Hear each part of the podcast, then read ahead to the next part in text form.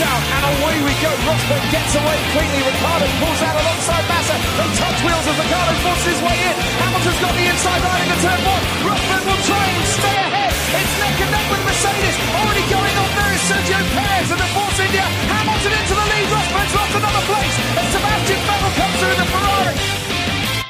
Bonsoir et bienvenue dans le SAV de la F1 pour cette émission sur les qualifications du Grand Prix de Singapour 2016 se déroulant sur le circuit de Marina Bay.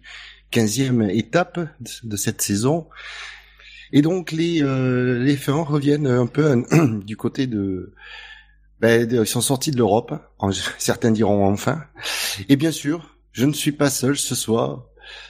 Et pour m'accompagner, pour euh, débattre de ces essais libres et de ces qualifications, il devient, après l'animation et euh, les jeux de mots pourris, il devient excellent à la réalisation. Bonsoir Fab. Bonsoir. Il a, euh, a tendance à faire des discours aussi longs que son pseudo. Bonsoir Jackie. Euh, bonsoir Bûcher, bonsoir femme. Et bonsoir le Et enfin- troisième. Et enfin, euh, celui qui euh, est bien placé en première ligne ce soir, tout comme son idole. Bonsoir Jassem. Bonsoir à tous. J'ai pas d'idole par contre. Oh, c'est pas c'est pas ton idole, euh, Daniel Ricciardo? Ah, une idole, ça fait groupie un peu. Ah, je suis pour pas ça que j'ai dit que c'est ton idole. bon.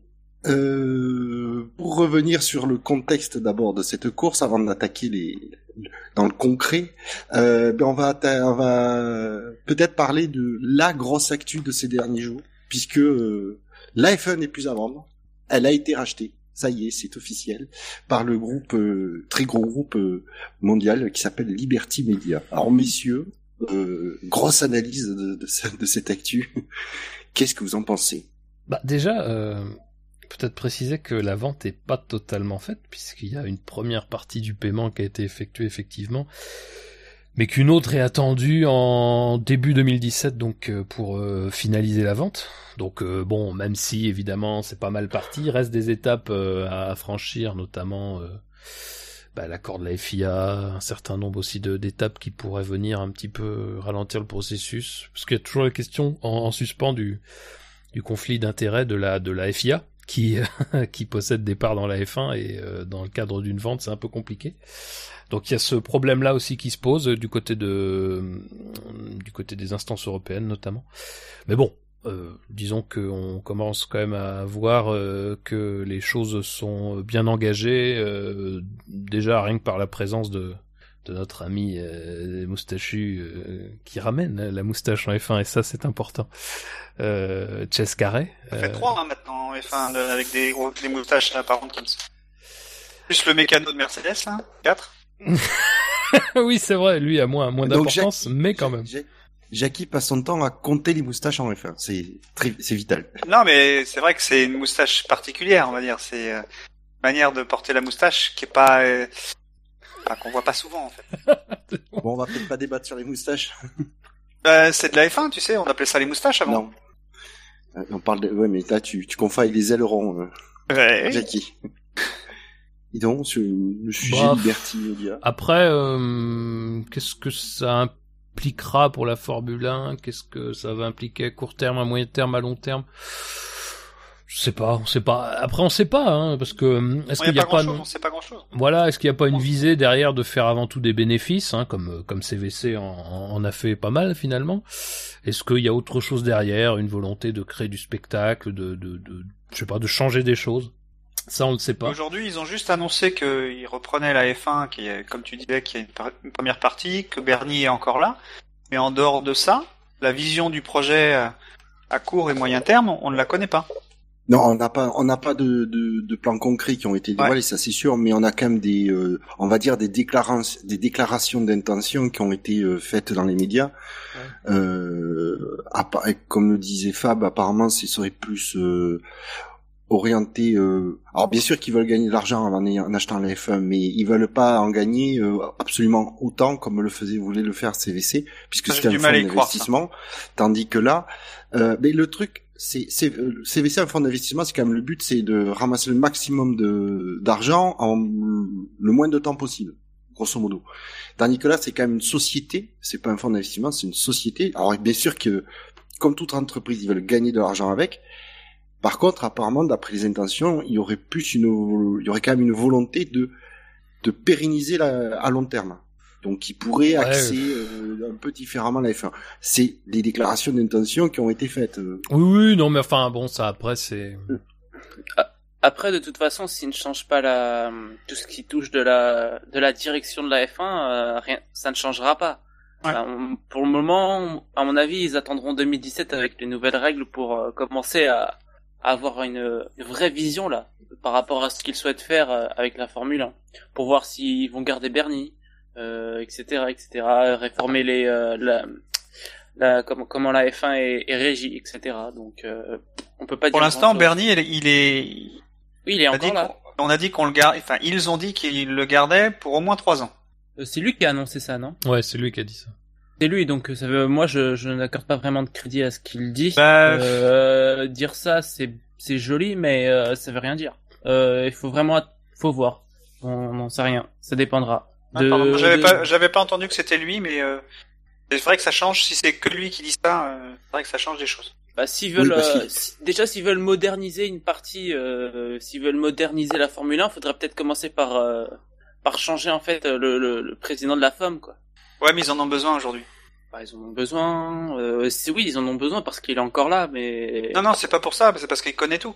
Oui, ben c'est normal, ça fait ça fait 60 ans qu'il est en F1 le mec. Au bout d'un moment, il faudra changer. Peut-être pas quand même, mais euh, Oh, pas loin. Alors, bah non quand même, parce qu'il a commencé dans les années 60, euh, 70 même. Avant, un peu avant. Bah, il était Alors, pilote, il a non, fait une avant c'était hors c'était F1, l'attaque du train postal. Euh, par rapport à ce que tu dis, Jassam, je vais mettre un petit bémol euh, parce que je pense qu'en fait, ils vont, s'ils gardent Bernie en tout cas, c'est pas une forcément une mauvaise stratégie parce qu'il connaît tout le monde, il connaît euh, pour faire les, euh, les négociations de contrats avec les circuits, etc. euh, et les, les diffuseurs. Il connaît tout le monde et je pense qu'il a des dossiers sur tout le monde, donc c'est ça n'est facilité les, les Et puis négociations. tous les réseaux viennent vers lui, tous les réseaux de Et- communication. Voilà. Viennent vers le monde Bernie. lui. Par contre, là, là, le- là où le changement de propriétaire peut être intéressant, et clairement ça c'était euh, l'intention, elle est, on l'a deviné, elle est plus ou moins confirmée, c'est de faire rentrer la F1 dans le 21e siècle et dans l'ère du numérique. Oui, Donc, parce que, euh, euh, parce qu'au C'est final. ce que, c'est ce euh, que je voulais, c'est ce que je Ouais, voulais dire en modernisation Bernie, euh, en fait. oui, ouais, alors parce- t'as pas besoin de que Bernie le, le- sache le faire ou pas. Oui, En mais il a fait, quand tu- même une vision vachement, euh, vachement, comment dire, ré- euh, rétrograde en fait par rapport aux choses. Par, par exemple, il y a deux ans, il disait qu'il comprenait pas en fait l'intérêt des réseaux sociaux, par exemple. Il y a quand même, euh, il a quand même un rôle à jouer. Après, c'est pas forcément le, le principal point à changer pour la moderniser et pour la faire entrer dans l'ère du numérique. Oui, mais, Mais faut pas. il faut peut-être passer par là à un moment donné. Voilà, faut pas oublier que après on peut avoir un rachat de la Formule 1, ça ne euh, en, en l'état rien ne garantit que la structure de fonctionnement du cœur de, de la F1 qui est, qui est bah, le règlement, la compétition change parce qu'actuellement c'est entre les mains de plusieurs instances, la FIA, la En plus. FOM, les équipes, ça ça ce sont des accords bilatéraux donc de toute façon ça ne ça ne modifiera pas ça. Moi, je pense que le seul levier pour commencer une réforme, enfin une modernisation de la F1, ça sera forcément et uniquement le levier euh, de la communication, du marketing, de la présence sur les réseaux sociaux. Ça a déjà commencé. On voit des choses qui se développent. D'ailleurs, pas forcément sous l'impulsion de la Formule 1 en elle-même, mais la Formule 1 c'est quand même déjà pas mal avancé vers les réseaux sociaux, euh, même si c'est quelque chose qui a mis du temps, bah faut, faut reconnaître qu'aujourd'hui, même si c'est pas forcément toujours satisfaisant, parce que il y a toujours cet impératif de conserver une exclusivité sur les images, sur les vidéos, mais malgré tout, il s'ouvre. On a à chaque Grand Prix, par exemple, le tour de la pole qui est quasiment dans les dans, dans l'heure qui suit la fin de la pole position. On a des images, des vidéos, des trucs historiques. Enfin, c'est il y a quand même un travail qui a été fait là-dessus. Il y a des événements un peu plus ponctuels comme euh, ce qu'a fait euh, Heineken en, en Italie là, avec le petit terrain de foot sur le sur la piste, à même la piste euh, à, à Monza.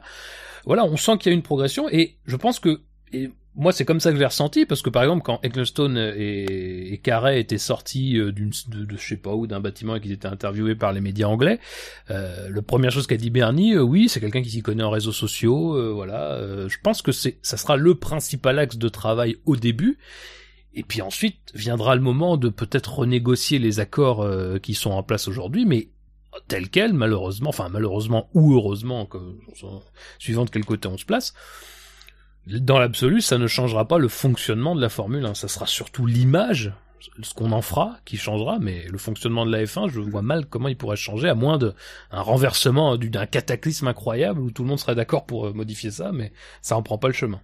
Je crois que tu as bien résumé la, la situation. Euh. Voilà, et d'ailleurs, je m'en vais. Au revoir. Ah, moi, je m'attends, je m'attends aussi à des, à des changements au niveau euh, diffusion, en fait.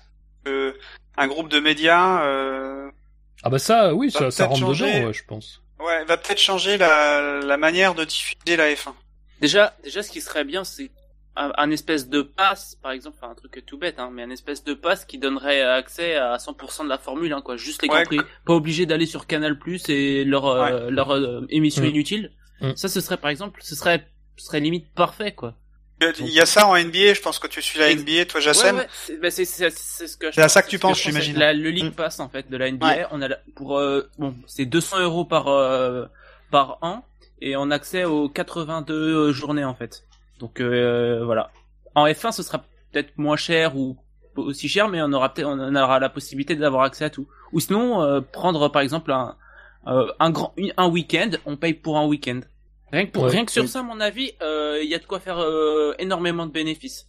Oui, je pense que c'est le grand tournant. Canal Plus, je pense pas que Canal Plus, par exemple, avec ça, remettra en cause leurs accords, etc. Quoi. Non, parce que le truc, si tu es sûr que si par exemple en France tu proposes euh, Canal Plus qui, achète les droits, mais en parallèle euh, la, la FOM qui vend directement un accès, mais uniquement commenté en anglais, le, on va dire le, le, le consommateur lambda, il va quand même plus s'orienter sur la version française il va chercher à avoir une plus-value apportée par Canal+. Et Canal+ va essayer d'apporter une plus-value en tout cas. Ben c'est aussi le aussi truc ça après le basket. Juste... C'est aussi ça pour le basket. Il y a les commentaires en anglais ou espagnol et euh, et il y en a Beansport. Mais le truc, disons que disons que sur Beansport il n'y a pas tous les matchs non plus. Donc euh, voilà. Là il y a y a juste 22 week-ends donc 21 euh, week-ends. Euh, bon c'est ça, c'est ça le problème de vouloir diffuser en direct, c'est qu'à un moment donné, tu as quand même des diffuseurs avec qui tu as un contrat et qui payent relativement cher pour euh, avoir l'exclusivité dans chacun dans son pays, et donc c'est dur de proposer une, offre directe qui concurrence ça. Donc à un moment donné, il faut pas en faire, il faudra pas qu'ils en fassent trop. D'ailleurs, je pense que s'ils s'orientent vers ça, ils en feront pas trop non plus pour que Canal Plus qui paye euh, droit euh, puisse se valoriser par rapport à ça. Après, euh, disons que je pense pas que les, les, les abonnés de Canal Plus le sont uniquement pour la F1. Je pense qu'il y a tout un, il y a tout, il y a plein de choses derrière. Donc, euh, je suis pas certain que la Formule 1 soit une euh, apporte une, une, une plus-value si grande que ça à Canal Plus. En tout cas pour moi, oui. Moi, je suis abonné pour la, oui, après, pour la F1. Après, pour Canal, oui, je comprends. Après, pour Canal Plus, il y a un suivi derrière. Il y a une présentation de la F1, il y a les interviews, etc en français en plus, donc euh, il y a des il y a des reportages, des émissions, etc. Même si on a un peu moins maintenant, il y a quand même quelque chose. Moins maintenant. Il y a quand les même, spécialistes en moins, c'est ça change des choses aussi. Oui. Et ben, mais ça c'est pour tous les sports après, donc bon. Ouais, c'est pour, oui, tous les sports. Je pense pas pour le foot, non Le foot, y ça continue. Il y a encore un. Oui, mais bon, c'est pas facile de comparer le foot à la Formule 1. Ah bah si. par exemple, pour être les audiences cas, sont pas les mêmes typiquement moi, si la F1 n'est plus par exemple sur Canal+, je me désabonnerai de Canal+, même si je profite des de ce que Canal+ propose en dehors de la F1. Et donc si jamais la FOM devait faire une offre en direct, euh, faudrait en, en fonction du prix, je réfléchirais sérieusement à éventuellement à basculer, à arrêter Canal Plus et passer sur l'offre en direct. De toute façon, c'est le grand euh, euh, tournant euh, qui sera nécessaire au bout d'un moment. Les, les, modes de consommation mm. de, de du, sport. Le la VOD, la VOD. Ouais, voilà, c'est ça, la VOD. Les modes de consommation du sport ont changé et tu et, et, je veux dire, à un moment donné, si la F1 a pas forcément su prendre le tournant du numérique tout de suite, euh, et qu'elle a su exister euh, parce qu'elle était ce sport-là, ce sport qui véhiculait des valeurs de modernité sans l'être forcément dans sa communication.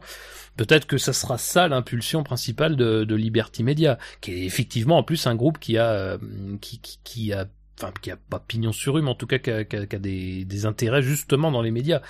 Donc il y aura sans doute. Ils ont quoi comme ils ont quoi comme titre? J'ai pas j'ai pas vérifié. Comme titre. Bah c'est un groupe de médias, ça veut dire qu'ils ont, ils ont des, Euh, ils ont des choses qui leur appartiennent. euh, Discovery, si je dirais, si je dis pas de bêtises? Je sais plus. Euh, je crois que c'est Discovery. Je, je, je... Oui, c'est ça. Euh, Discovery Channel, oui. Discovery Channel euh, qui Ils ont euh, des participations minoritaires dans Time Warner, Viacom. et euh, on sait que par exemple. Eurosport et Eurosport est, est Ah non, détenu motosport.com, pardon. est détenu désormais par euh, par Discovery, donc euh, par exemple. Enfin voilà, il y, a- il y a quelque C'est chose. dur quoi, de il y a- trouver des informations. Bah, quand tu vas sur leur site officiel, libertymedia.com, tu vois les groupes euh, et les différents euh, les différentes sociétés qui détiennent. Mm. Mais c'est vrai, ça rejoint un peu ce que tu disais tout à l'heure, Bûcheur, c'est-à-dire qu'on est face à un groupe qui ne fait pas, enfin qui ne fait pas de sa principale activité celle de faire fructifier euh, de l'argent euh, et de, maximiser le profit. Donc peut-être qu'effectivement il y aura euh, cette volonté un peu plus marquée de, faire quelque chose de, de, fond, même si après on peut pas dire que CVC a forcément fait quelque chose de- qui soit pas du fond. Mais en tout cas, CVC a eu une politique très très affirmée, notamment sur la question des droits, et une, une politique d'ailleurs fructueuse, puisque euh, ils ont gagné énormément d'argent CVC entre le moment où ils ont acheté et le moment où ils vendent.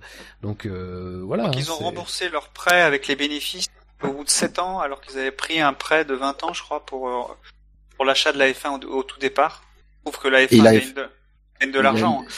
Et la, ouais, la, la, la, la F1 a rapporté beaucoup chaque année à, Bah, il à a, CVC. Et la F1 a pris de la valeur entre temps en plus. Donc, euh, il y a, il y a aussi le facteur, enfin, enfin, dans la démarche de CVC, il y a aussi la- au niveau de la, du fait que ben, la F1 est devenue, enfin, est, est passée sur pas mal de chaînes payantes ces dernières années, quoi. Ouais, ouais. C'est, c'est, c'est, c'est- ça suit la démarche de CVC, donc euh, peut-être qu'il y aura un changement de, euh, changement de direction de ce point de vue-là.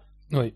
Il y a la valeur de la F1. Est-ce que la valeur, euh, bah, parce que Bernie n'a pas arrêté de dire ces dernières années euh, que le changement de moteur euh, vers l'hybridation a, donné un, monopole, enfin, dire, oui, un monopole à, Mercedes, et c'était couru d'avance. Et peut-être que finalement, euh, en 2010, euh, 2017 le changement va peut-être encore générer un domination euh, une équipe fait que l'intérêt pour la F1 va baisser quoi.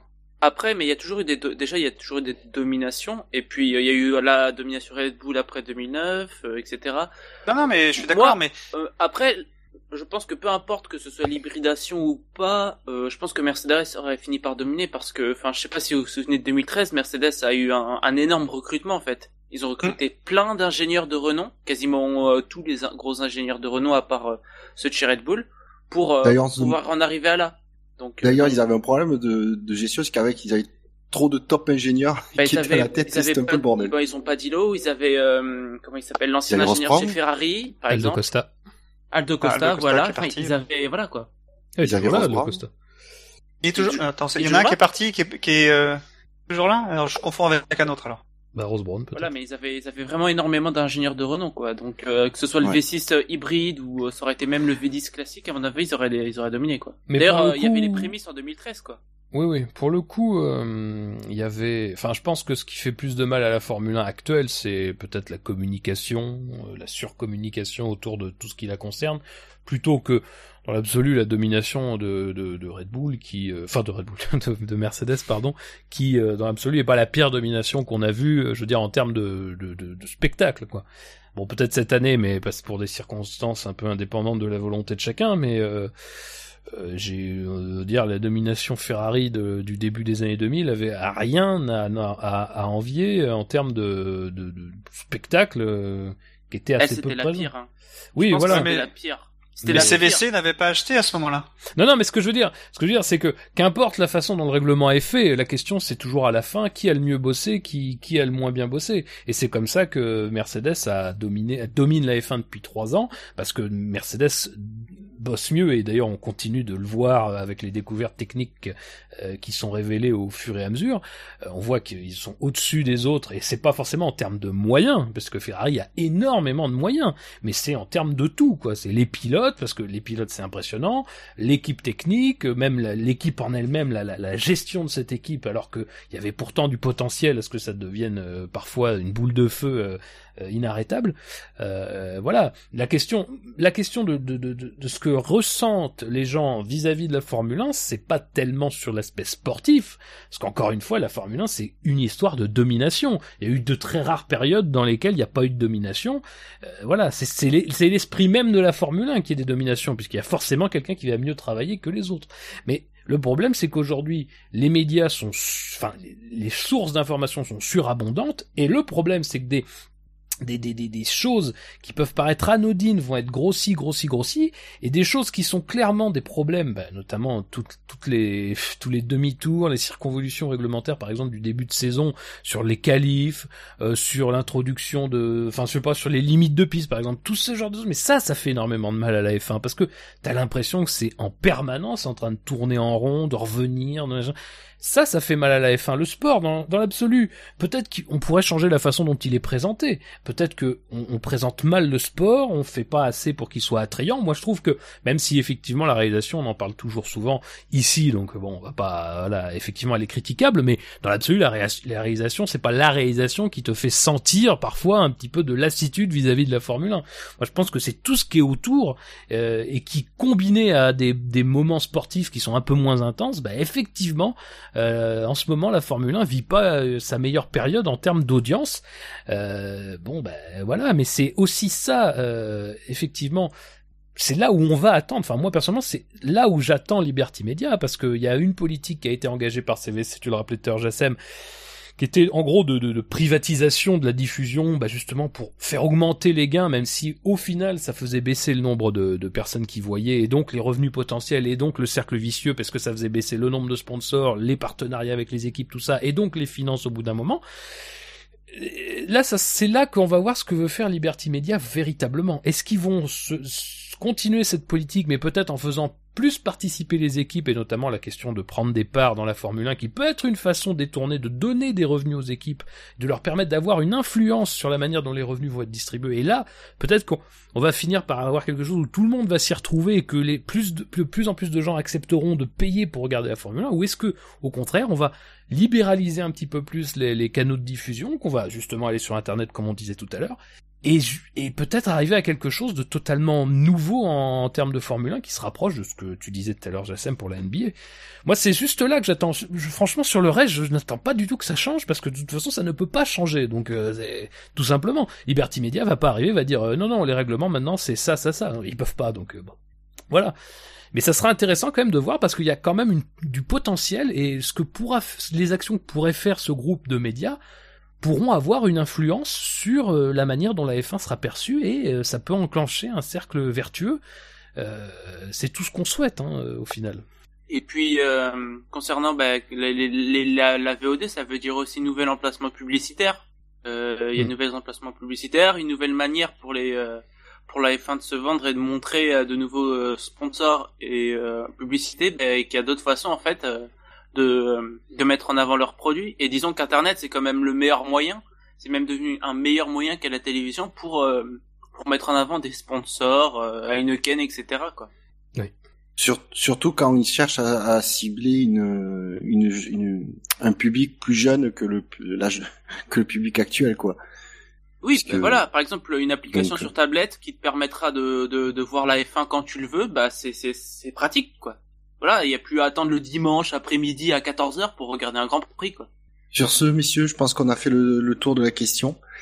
Et donc, il est temps de passer euh, au concret. Et euh, le concret, ce week-end, se, déroule à, Singapour. Donc, pour le contexte de la course, euh, histoire de se mettre dans le bain doucement. C'est de nuit. Ce, voilà, c'est de nuit déjà. J'ai remarqué ça. T'as remarqué? Ouais, ouais, je, bah, je sais pas. Ça commence de nuit, ça commence de nuit et ça finit de nuit. Oui, ça c'est. Qui commence de jour et finissent de nuit. Donc euh, pour ça encore, euh, Singapour a l'exclusivité. Euh, la course, euh, la course, euh, donc sur le circuit de Marina Bay euh, qui fait 5,065 km, euh, la, la course durera 61 tours pour une distance totale de 308,828 km. Le commissaire pilote de la FIA ce week-end, c'est Mark Blundell, euh, ancien pilote de F1 qui compte 61 grands prix disputés à son palmarès, dont trois podiums. Et petite euh, stat anecdotique euh, intéressante, euh, sur 61 grands prix, il a abandonné 32 fois. Bravo. Donc euh, bon, euh, bon taux, euh, bon taux de. Il avait un casque sympa, Euh, d'ailleurs. Le haut du Ah, casque le- était sympa. Il a, il a jamais été dans des, dans les écuries au meilleur de leur forme, on va dire. Euh, il a été chez McLaren. Euh, ouais. Après, ça n'est pas la période. Euh, je sais qu'il a été chez Ligier aussi. Il avait, il Après, remplacé, il avait remplacé en 95 les deux premiers grands prix euh, Nigel Mansell parce qu'il était trop gros pour entrer dans la dans, dans le cockpit. Et euh, bon, euh, après bon, Mansell il s'est fait virer après après un ou deux Oui. grands prix. 95 chez McLaren, oui, c'est sûr que c'est- C'était un beau fiasco. c'est pas la bonne période. Donc, C'est vrai que, euh, attends, non mais juste, c'est vrai que, juste, excuse-moi Bouchard, mais quand tu regardes les, les écuries, effectivement, 93 Ligier, bon, c'était quand même euh, pas loin de la fin. 94 Tyrrell, mm, ah, ça c'était pas facile non plus. Euh, effectivement, et puis donc 95 McLaren, euh, la, la grosse période creuse. Donc euh, oui, il y a, il y a quelque chose de. Pas il y a- lui qui avait eu un accident à- à Imola le, euh, le 1er mai aussi? Il avait pas eu un truc là où... Euh, non, Non. il a pas eu d'accident. Euh, Br- Br- Blundell le 1er mai. Euh, le 1er 94 Ouais. Il y en a Ah un il- qui... Il y a eu, Ah, il y a eu euh, Barrichello, Ratzenberger et Senna. Ouais, mais sur le, sur le départ, il y en a, il y a eu un Euh, carton. Gigi Leto et Euh, Pedro oui. Lamy. Non, non, c'était Leto et Lamy. Ouais, voilà. Voilà. C'était, oui. Et donc, je reprends le cours normal des, des- des Pardon. choses. Et, et C'est le point histoire. ce circuit- Fais le coup d'œil dans le rétro à... à- Mais, mais vous noterez que j'avais même minimum bossé mon sujet. C'est bien. Je, je me suis quand même préparé. Bravo. Donc, c'est ce circuit en ville, faut, euh, faut, il faut le préciser, bordé de murs, certains s'en souviendront. Salut Piquet. Euh, ils ont quand même réussi à coller deux zones de DRS. La première était, euh, se, se trouve pardon, à la sortie du virage numéro 5 avec un point de détection au niveau du virage 4 et la deuxième euh, se situe sur la ligne droite de départ arrivée avec un point de détection juste avant le virage 22. Les pneus Pirelli ce week-end sont les tendres en jaune, super tendres en rouge et ultra tendres en violet et les et les habituels pneus intermédiaires et maxi pluie pour le, les, les conditions de piste humides. C'est Euh, plus, c'est pour les, la safety car. hein. Ouais. C'est- Oui. des plugs qui n'ont jamais été utilisés. Ouais, pas en tout cas euh, maximum de potentiel, puisqu'effectivement, euh, ils ne sont mis que pour suivre la safety car. Euh, arrivons aux essais libres, en commençant par dire qu'il n'y a pas eu de troisième pilote ce week-end. On comprend un peu pourquoi. Oui. Circuit, euh, c'est comme à Monaco, ouais, on met pas de troisième pilote à Monaco. Euh, et les faits marquants qui ont été faits dans l'article de la- du podcast, euh, comme un idiot, j'ai oublié de l'ouvrir. Ça arrive. Euh, donc, il, pré- il y a eu il prépare tout, mais trois bon, tops. hein. Il y a eu trois tops, trois flops. Oui, oui, j'ai tout préparé, mais j'ai oublié ça. Donc, personne n'est parfait. J'ai, je suis plus habitué à la réalisation que qu'à l'animation.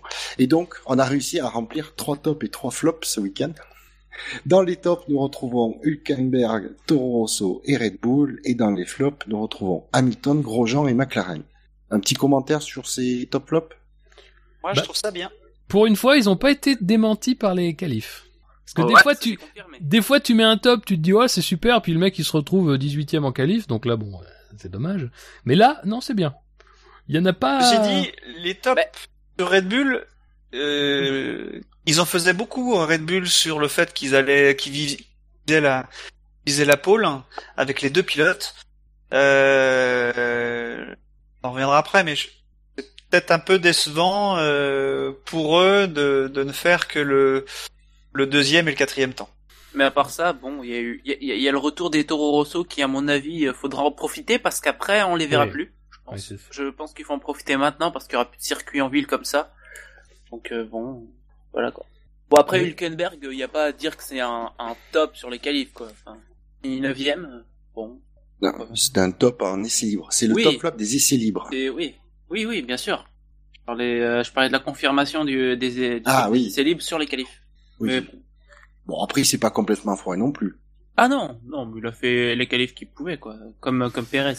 Euh, oui, bah après, bon, peut-être plutôt du côté des flops, parce qu'effectivement, on avait déjà les prémices de quelques... Mais Grosjean, Grosjean c'est un week-end un peu pourri. Oh putain, ouais, Grosjean, oui, c'est vrai que... Ah, complètement pourri. Oui. Ah, c'est.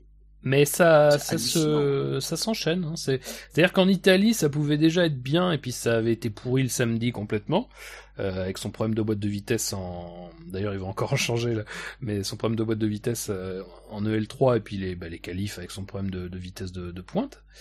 Euh, ça, y a ça veut pas. Hein. Puis alors. Euh, malheureusement, Grosjean a quand même un petit problème, encore une fois, c'est, toujours le même, on le souligne à chaque fois, mais c'est que vraiment, euh, à la radio, il est... Il, il en devient même, au début c'était marrant, il en devient même assez détestable, hein, je trouve, euh, vis-à-vis de son équipe. Euh, Et ça, moi, c'est- ouais. ça se trouve La- la que c'est question, quand même un problème. Hein, euh.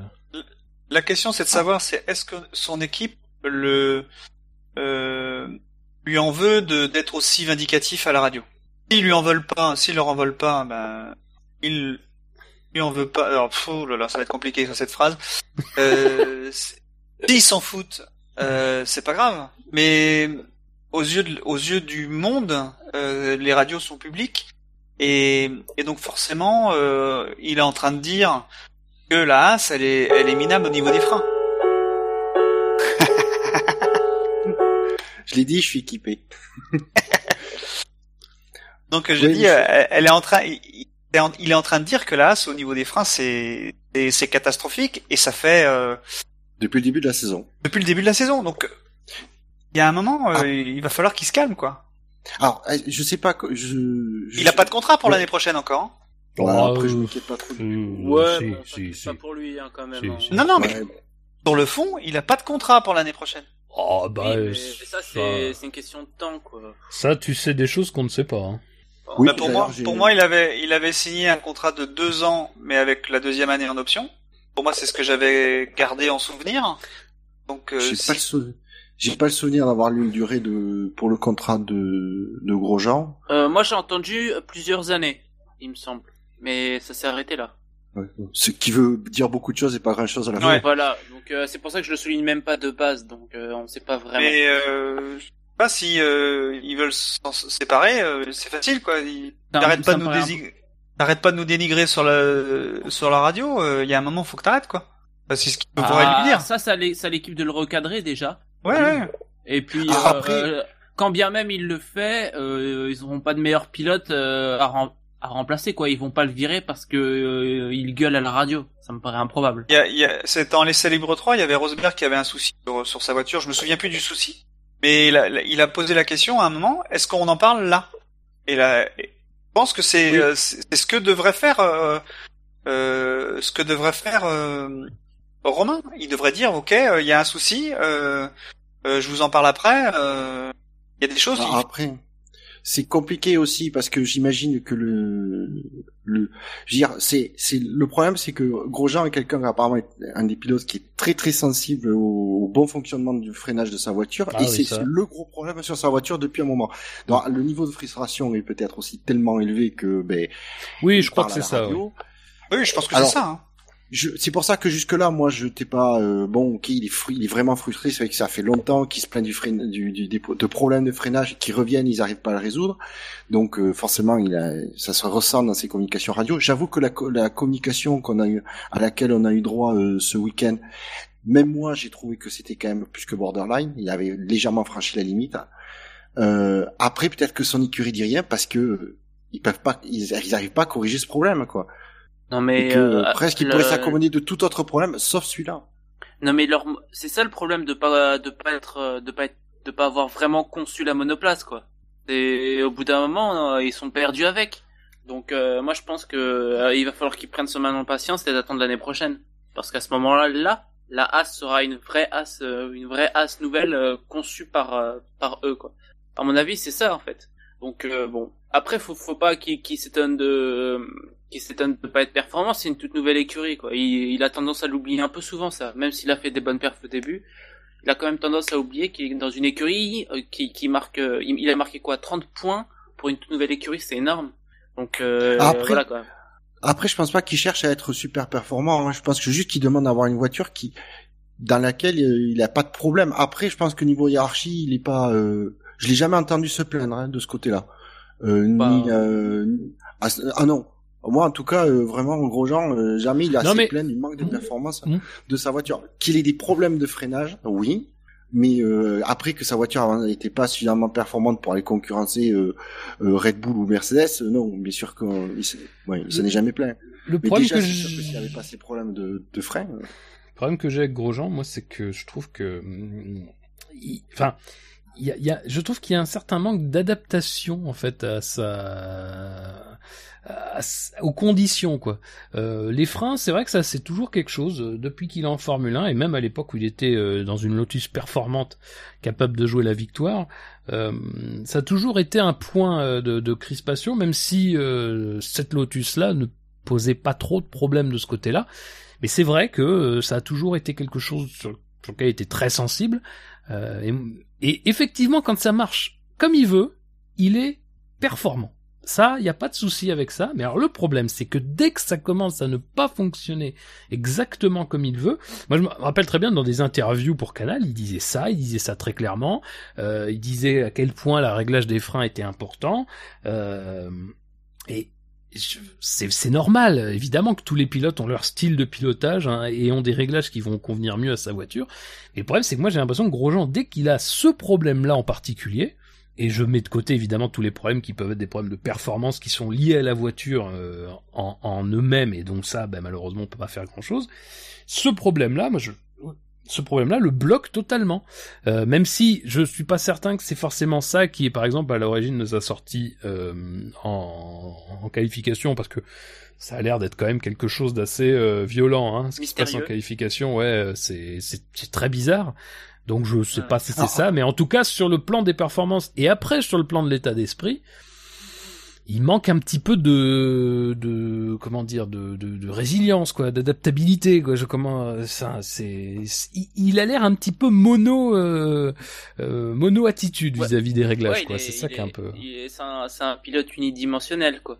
Ça, il me fait penser à Raikkonen, en fait. C'est-à-dire que si, euh, s'il y a le train avant qui lui convient pas, ou s'il a, voilà, ce qu'il souhaite qui lui convient pas, bah, il a du mal, quoi.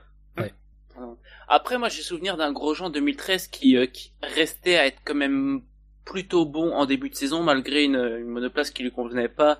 Donc, je sais pas. C'est peut-être, euh, Après la Lotus, Ouais. c'était quand même un avion. Hein. oui, c'était ça, ça roulait, elle roulait bien, mais Ouais. ouais, je sais pas. Et il a- moi, je, que- je pense qu'il a surtout, il a surtout tendance à, à mon sens, son, son plus gros défaut, c'est de surpiloter quand il, euh, quand il a la sensation que, que quelque chose ne fonctionne pas en fait, en espérant qu'en fait euh, ça transcende la monoplace et que qu'il puisse faire un temps.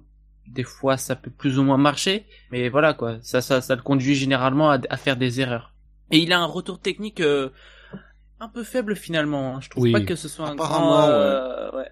Donc, euh, apparemment, ouais, il est pas réputé pour euh, pour son retour technique auprès des ingénieurs. Hmm, voilà, c'est pas voilà quoi. C'est ça qui, c'est ça à mon sens qui euh, qui euh, qui es- qui sépare en fait un très bon pilote d'un grand pilote quoi.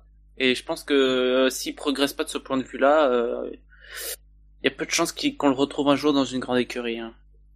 Ah bah, moi, je pense qu'il est en train de s'enterrer un peu quand même. hein. Enfin, ça fait un peu peine à On voir. verra. Ouais. On verra. Euh, notre commentaire sur ces essais libres?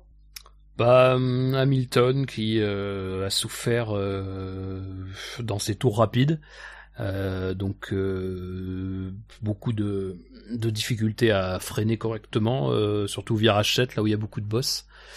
Euh, c'est vrai une voiture, alors ça a été souligné sur Canal, une voiture rigide effectivement, qui avait l'air un peu plus rigide que celle de, de Rosberg. Euh, Et ce que je trouve curieux d'ailleurs, c'est qu'elle était rigide pendant les. J'ai regardé deux séances, les libres 2 et les libres 3.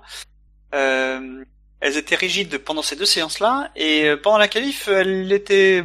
Enfin, il a pas eu, il a pas du tout bloqué les, les, les freins comme euh, comme il a bloqué euh, dans les autres deux autres séances. Où là, il n'arrivait pas à faire un frein, euh, un frein normal sur ce virage-là en particulier. Donc là, euh, peut-être qu'il a changé ses réglages pendant la, la 3 et la qualif, pour revenir à quelque chose de plus, va dire, oui, euh, sans doute. Ou est-ce qu'il a pas Parce qu'apparemment le problème là où il est bloqué les roues, c'est qu'au moment du freinage il y a une bosse, donc il suffit peut-être de passer juste à côté de la bosse euh, en adaptant sa trajectoire pour pas que la pour pas bloquer les roues quoi. Et comme Bah, euh, après, du coup, ouais, la- Mercedes réglée d'Hamilton comme elle est, euh, plus rigide, elle est plus sensible à, à cette bosse-là que, Mais que euh, ne serait-ce que la Mercedes de Rosberg. où- je, je- trouve que qu'il y a quand même une constante euh, sur euh, cette saison. Euh, c'est que lui, par exemple, je, alors hier je faisais des déclats de- d'Hamilton où il disait que justement il était, euh, il, il était optimiste parce que voilà, il est toujours bon dans les tracés en ville.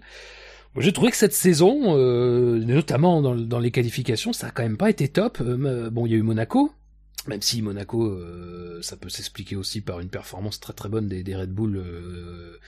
Euh, mais Monaco, ça n'a pas été une bonne séance de qualification. Bakou, ça a été une catastrophe en qualification. Euh, c'est ce que je disais. Moi, c'est Ah bah il a brillé dans les, dans les zones de, de dégagement. Après, après les essais libres, moi, ce que je disais, c'est que ça ressemblait euh, d'une certaine manière beaucoup au week-end de Bakou, quoi. Et c'est à peu près le même. Enfin, en tout cas, c'est le, c'est un circuit en ville, à peu près dans une configuration, euh, euh, disons similaire, même si évidemment c'est pas du tout le même circuit. On est bien d'accord, c'est beaucoup plus rapide Bakou. Mais voilà, j'ai trouvé que euh, ça m'a pas tellement étonné ce qui s'est passé parce que j'ai trouvé en fait qu'on retrouvait le Hamilton de, des autres circuits réellement en ville de cette saison. Et euh, j'ai presque envie de dire que vu tout ce qu'on a vu, euh, troisième en qualification, c'est pas si mal parce que il nous a déjà habitués à pire et vraiment Bakou pour moi c'est euh, Bakou il a multiplié. Alors c'est vrai qu'il a fait beaucoup d'erreurs en qualification et ça lui a coûté cher parce que euh, en plus euh, il a il a dû euh, partir dixième. Mais euh, voilà, il y, a une constante sur cette saison. Et alors, est-ce que ça vient plutôt de la, de la, de la voiture qui est peut-être un peu moins facile à régler pour son pilotage sur ces, euh, sur ces circuits-là, même si encore une fois à Monaco il s'en est pas mal sorti puisqu'il a gagné le lendemain, mais c'était en partie sous la pluie, donc il y avait aussi euh, une, varia une variante, euh, une variable supplémentaire. Mais euh, il y a peut-être quelque chose euh, parce que j'ai pas souvenir qu'à Singapour il était particulièrement mauvais. En 2014, il gagne euh, en faisant d'ailleurs un relais de fou en, milieu de course pour reprendre de l'avance. je sais plus, je crois que j'ai regardé ça en plus il y a pas longtemps. En 18 tours, il doit prendre 20, 24 secondes d'avance quoi. Enfin bon, c'est c'est un truc. À... Non, même pas. 11-12 tours. Donc c'est un truc ahurissant quoi. Et, euh, et l'année dernière, il était vraiment bien, même, même malgré la voiture qui était pas performante, il était vraiment bien dans la course et était largement devant Rosberg. Euh, là cette année c'est moins facile et euh, et puis bah ce week-end de Singapour globalement et les essais libres voilà les essais libres euh, il a pas pu faire un seul tour rapide en ultra tendre enfin vraiment un, un tour performant donc euh, c'est pas c'est pas tellement étonnant mais c'est vrai que c'était il avait l'air un peu euh, oui il avait l'air en deçà de ce qu'il sait faire et c'est c'est pas si étonnant quand tu regardes le déroulé de la saison quoi je trouve Autre chose, que ce soit sur Hamilton ou, ou les essais libres en, en général? Non. ah si dans euh, ce cas, je vous... Juste Ah, un truc, c'est les, les, les nouveaux designs d'ailerons là, tentés par Grosjean et Verline. Ça, c'était sympa. Euh, pas de pas de plaque d'extrémité, que, que le mât central avec les, les, les fixations, c'était sympathique. euh, J'ai bien aimé qui, le qui, qui ballotte derrière, ça fait... Oui, voilà, oui. Alors aérodynamiquement, c'est limite, je pense, mais il y a quelque chose à creuser euh, peut-être. Ah, par contre, visuellement à la télé, ça, ça donne son petit effet. Hein. Ça, Ah ah bah, bah, ça T'as regardé, hein Oui, c'est sûr. Ben voilà le nouveau plan com de Liberty Media. Flinguez vos ailerons. Les sponsors qui seront contents. Mais là, on parle plus des limites de piste, là. Je sais pas si vous avez remarqué, on en a pas parlé, ce... Ah, non. Alors qu'on aurait pu. Il y a des endroits où c'est juste. Il y a des endroits où c'est juste euh, quand ils sortent euh, pour un droite, là, euh, on quasiment sur la bordure, euh, il y, a, il y a un vibreur à la- à- au frein, on va dire, ou au moment où il tourne, on va dire. Ouais. Il y a des moments où c'est juste. Dernier virage, premier virage, ça- ça- des fois c'est un peu, c'est un peu light. Sinon il y a eu un lézard aussi. parce que parce que c'était Commodore, c'était quand même intéressant, oui. Un baron de Il a Commodore. fait quel temps? Bah écoute, il a pas traversé vite, mais il a évité les voitures, donc je pense que c'était une bonne journée pour lui. Ouais. Écoute, Plus il, en tout cas, en qualif. Oui, c'est vrai. bah, lui, Même il était sur quatre pattes, hein, le lézard. Oui, oui, c'est sûr. Donc oui. Non mais c'était sympa. Mais il, s'est- il était bien, il a attendu que euh, Oui. Verstappen passe pour traverser. C'est c'est C'est un reptile poli. très bien éduqué. Hein. Mais il devait prendre exemple. De qui? Le Verstappen. Ah. C'est pour ça peut-être qu'il a attendu. Il a vu que c'était Verstappen, il s'est dit oula. il va, Je tous les coups, il va me fermer la porte. il va freiner dans la ligne droite. Messieurs, je vous invite à passer euh, au gros moment de la journée qui, qui ont été les qualifications. Euh, en commençant par euh, me dire ce que vous avez, re- ce que vous retenez de Q1. Bah Vettel. Rien. Rien passé en Q1. Bah, À Vettel. part, euh, Vettel, par Vettel. Vettel. Qui nous a fait un magnifique temps de 1 minute 49 100 116. oui, c'est pas c'est pas si mal hein, quand on y Non, mais si- faut, le- faut le rapporter, faut le rapporter au, au nombre de roues qui touchent la, par terre. C'est un temps sur, tro- sur trois roues. Alors que le, le 1.45 que fait Rosberg, euh, il est sur quatre roues. Donc faut faire une règle de 3 pour savoir son vrai temps qu'il aurait, qu'il aurait pu bon, faire. Bah au moins il a économisé un des quatre pneus Pirelli. oui, c'est sûr. Il pourrait le Mais réutiliser. surtout qu'il va même pas partir avec. Parce que vu qu'il part de loin, il va sans doute prendre les, les rouges, sans doute. Il va prendre les Non, mais ça- tendres. À mon avis, il va prendre ça les peut- tendres. hein. Ça peut toujours être intéressant s'il compte faire une partie de la course sur une roue. Ah, par contre, ce qui est sûr, c'est que hum, bon, il y a peu de circuits où c'est bien de partir dernier, mais alors là, c'est c'est pas top top quoi. Mais avec Monaco, on va pas dire que c'est... Si, Je c'est quand même un pense- peu chaud, quand même. Je pense que c'est plus facile de doubler qu'à Monaco. Ah oui, oui, non, mais ça Oui. c'est sûr, mais euh. Disons qu'il y, a y deux zones de DRS au moins. oui, oui, oui. Déjà, Mais, euh, il y a des lignes vu la droites. longueur des zones Il y a des lignes droites. Moi, Non. moi, je pense raisonnablement qu'il peut remonter euh, dans les 6, quoi. Non. Oh, Ah, si. si, si, Top je 10. sais pas. Top 10. Top 6, Ouais. je pense. Enfin, sixième, quoi. Non, mais on va faire les 10. pronostics à la fin. Ah. Ah, disons qu'en en rythme, euh, je les vois pas capables de, de passer devant les Toro Rosso si tout se passe bien, quoi. Ça me paraît difficile. Pour Rosso, euh... Elles ont un bon rythme en course. Ça me paraît euh, très compliqué. ouais, mais elles sont... Mais surtout- elles Je sont le vois six- 7 8 e elles sont... maximum. Ouais, mais il va y avoir des faits de course, il va y avoir des accidents. Enfin, je veux dire... Ah euh, ben ça, ça, on- ben ça, on essaye de, on essaye de, de, de parler ça comme ça à la régulière. Après, oui, évidemment qu'avec un fait de course, il peut tout à fait, peut tout à fait prendre 10 places, quoi, ou gagner 10 places, quoi. Même gagner la course, mais euh, non, Ouais, gagner non. la course, c'est difficile, quand même. Bah, Raikkonen va se cracher à peu près au 13 tour, C'est ce donc à partir de là, faut, faut orienter une stratégie, faut faire quelque chose. Non, mais il y a Grosjean qui va se cracher. Grosjean, d'ailleurs, ils lui ont demandé à Grosjean, il dit, est-ce que demain vous De allez prendre le départ Entraîne-toi, entraîne-toi. Où est-ce que tu veux te cracher? Attends, je fais des essais. La stratégie Briator. Ouais. D'ailleurs, c'est vrai, puisqu'il brille à tort, finalement, euh, quand on y réfléchit. Et, euh, Toujours là pour donner des conseils. Toujours. Et, Il a essayé de se euh, placer sur Liberty encore, euh, sur Liberty Media. Il a dit, venez, venez faire un tour sur mon yacht. Et donc, Euh. en fait, par contre, on sait quel était vraiment le problème de Vettel C'était vraiment le problème Baron Tiroli, je crois. Euh, Bah, il- je sais pas, la euh, Baron Tiroli. Lui disait ça, je sais pas. euh, Ça s'est confirmé derrière, commentateurs ou- parlaient de Barantirouli, apparemment derrière j'ai entendu parler de d'amortisseurs. Ouais, parce que Baron Tiroli, euh, je pense qu'elles sont souples ici. Tu... Enfin, Fab, il pourrait nous dire ça parce qu'il connaît F1 2016 par cœur. Mais normalement, euh, pour avoir du grip, tu, tu euh, déverrouilles quasiment la, la barre anti-roulis. Elle a, elle, a, elle a un verrou, on va dire, naturel, mais euh, comme si soit la- l'avant était bloqué, soit l'arrière était... Euh, était... Ouais, enfin, lui, il a les indications de freinage, alors. euh, Oh, Ah, c'est une attaque basse. Non mais surtout Jackie, Fab, il sait pas du tout de quoi tu parles là. La barre anti-roulis. Euh, C'est c'est pour augmenter le grip en, en- pour augmenter le grip, on va dire d'une manière générale. Tu, le- tu, l'assouplis sur l'arrière pour avoir un grip maximum. On va, on va Et- pas se mentir, on utilise tout le réglage équilibré, Euh, donc. Euh, bon. Oui, peut-être. Ben, en fait, euh, dans, dans le jeu, à chaque fois que j'essaye un autre réglage, euh, ça c'est nul. Donc euh, bon, Ah non, ça, ça va. équilibré, c'est très bien. Mais Non, en mais tout si- cas, ça peut être les Sinon, amortisseurs, euh, ça peut être les suspensions qui se sont affaissées, ça peut être pas mal de choses. hein. Ben, il y a que Ouais. Ferrari qui le savent à mon avis. hein. Ouais, mais c'est bizarre qu'il l'ait pas non mais communiqué je demandais si, si vous avez vu une info euh, à ce Ouais. sujet, c'est tout. Non, moi j'ai pas Non. vu et Ben, Après, Ferrari-. Ferrari communique rarement sur les problèmes, hein, donc euh, Sur des faut, problèmes, voilà. faut pas, faut, faut, que le problème soit évident hein, pour qu'on le, pour qu'on le, le sache. Hein, donc, euh, mais c'est vrai que ça ressemblait à une barre anti-roulée effectivement sur la, sur la manière dont c'était. Après, Ben, on sait ce pas. serait pas étonnant quoi. Vu Oui, la, oui. vu que la monoplace était sur trois roues à un moment donné. euh. Mais qu'en accélération, elle était sur trois roues effectivement, c'est pour ça qu'ils ont euh, Villeneuve après a un tout de barre anti-roulis. Donc, euh, non, non, non, pas qu'en accélération, en virage aussi. En virage, moi j'ai vu. en Mais ils virage, accélèrent en virage. Hein. Non, mais même oui, à- l'entrée. en- Même en entrée de virage. Ils accélèrent qu'après le point de corde. Il a bien expliqué ça, Franck Montagny. D'accord. Oui, et Franck Montagny nous a aussi expliqué que la pole comment sera disputée. Hein. Bon, enfin, Franck bref. Montagny nous dit Donc, des trucs qui euh, sont pas toujours vrais, hein, globalement. Donc, euh, bon, bref. Bon, bon, bref. Et sinon, en Q1, il y a notre pilote euh, dont la performance ou Bah si, Ericsson. vous a interpellé. Ericsson, du qui coup. passe en Q2. Ericsson, Q2. c'est un circuit qu'il aime bien en général. Je me rappelle en 2014, c'est là où il avait commencé un petit peu, parce que bon, il avait- disons qu'il avait fait deux tiers de saison un petit peu difficile, euh, et c'est là où il avait commencé à être bon, euh, très bon. Donc, euh, il a peut-être quelque chose avec ce circuit, mais en tout cas, il a fait une belle, euh, une, une belle Q1, j'ai trouvé.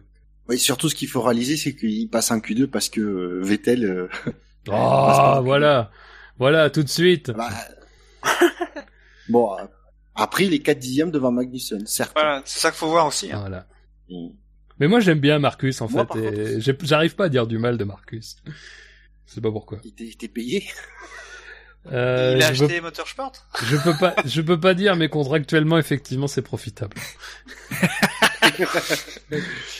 non, non, mais c'est, enfin, après, c'est vrai parce que c'est un pilote qu'on a tendance à beaucoup euh, décrier. Bon, je dis pas que c'est un top pilote, hein, mais je trouve qu'en général, il fait son boulot. Voilà, il est pas flamboyant, on est bien d'accord. Mais par exemple, j'aurais du mal à dire qu'un Nasser est meilleur, tu vois, euh, ou qu'un Palmer est meilleur. Ouais. Moi, je pense qu'Ericsson J'y ai est pensé, j'y ai pensé, je le pense, je trouve qu'il est même meilleur que Gutiérrez. Euh, bon. je, trouve qu'il est, c'est un pilote correct. Voilà, quoi, pas, voilà. Pas, pas génial, mais euh, il fait le job, quoi. Voilà, exactement. Ben voilà. Et Ericsson Gutiérrez, même combat. Voilà, c'est le, le, le, line-up. euh, bon, c'est un, un line-up chiant, mais il y aurait Gutiérrez Ericsson, oui, ça, ça, ça vaudrait le coup de voir Le- au moins. le- un line-up horrible quand même. ça, ça, ça, ça fait pas rêver pour, euh, pour attirer des sponsors quand même. Bon, hein. sans être méchant, on Bah, a.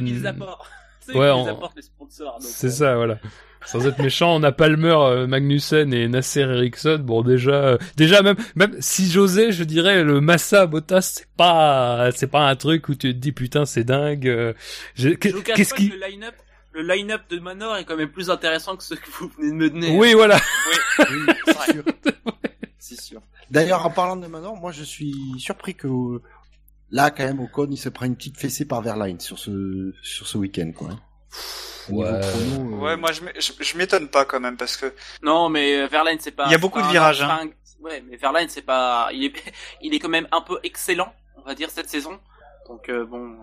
et, puis il, connaît la voiture, il a il a 13 grands prix d'avance sur euh, euh, Non mais euh, il est super Ocon, prometteur hein. quoi. Il est super prometteur et ça, disons que Ocon il est là- il est pas là pour performer, il est là pour euh, pour engranger de l'expérience en tant que pilote de F1 parce qu'il y a- Ah. il, il va peut-être aller chez Renault quoi. Alors, je, je- pour qu'on soit clair, je dis pas qu'Ocon est mauvais. Surtout qu'apparemment, c'est la première fois qu'il court sur ce circuit, donc c'est c'est quand même un circuit en ville. C'est pas c'est pas le c'est pas le plus simple à, à pour performer tout de suite. Donc, euh, quand Mais tu vois je déjà suis qu'il y quand a même plus de 22 surpris. virages. je- du coup, je suis quand même surpris qu'ils prennent 6 dixièmes. Bon, c'est que 6 dixièmes dans le bon, dans ça ces énorme, hein, mais Donc, euh, sur un circuit effectivement bosselé, tout ça, c'est pas une- c'est- beaucoup et pas beaucoup à la fois. Euh, Ça dépend que, par quel prisme on le regarde. Mais Ouais, euh, du mais coup, c'est intéressant de voir les de voir l'écart euh, C'est difficile, c'est entre difficile. les deux. C'est sûr que c'est beaucoup, mais effectivement, comme le dit Jackie, il y a quand même 23 virages. euh, 23 virages, il y a des écarts de malades qui peuvent se créer. Euh, c'est son troisième Grand Prix. euh, bon, Vous- je- enfin, moi j'ai roulé sur un F1 2000 euh, quelque chose. Pas le 2016 parce que mon PC euh, ne tourne pas assez fort. Mais euh, ce circuit-là, ce C'est un circuit-là- PC Manor. Ouais, c'est un PC Manor. Ce circuit-là est vraiment un circuit très compliqué. Euh, il y a des virages de partout, ça saute dans tous les sens. On voit pas beaucoup. euh, il y a pas mal de virages à 90 degrés, donc euh, on a du mal à voir le, où est le point de freinage. Hmm. Euh, c'est pas facile. Hein. il y, y il y a deux trois enchaînements de virages ultra piégeux. Ouais.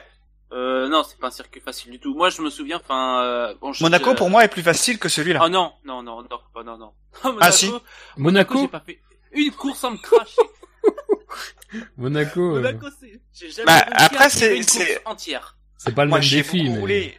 J'ai beaucoup roulé, donc je je suis plus habitué à Monaco et je, je le connais par cœur. Je peux rouler avec n'importe quelle voiture sans, sans taper. Oui, mais Ouais, voilà. mais le voilà. truc de le truc de, de Singapour après, c'est qu'effectivement il y a des certaines, enfin c'est un peu un faux, je trouve qu'il y a un faux rythme parce que t'as de longues plages de pleine charge où t'as absolument euh, rien à, de spécial à faire, et puis tu te retrouves tout d'un coup avec trois enchaînements, avec des virages en appui.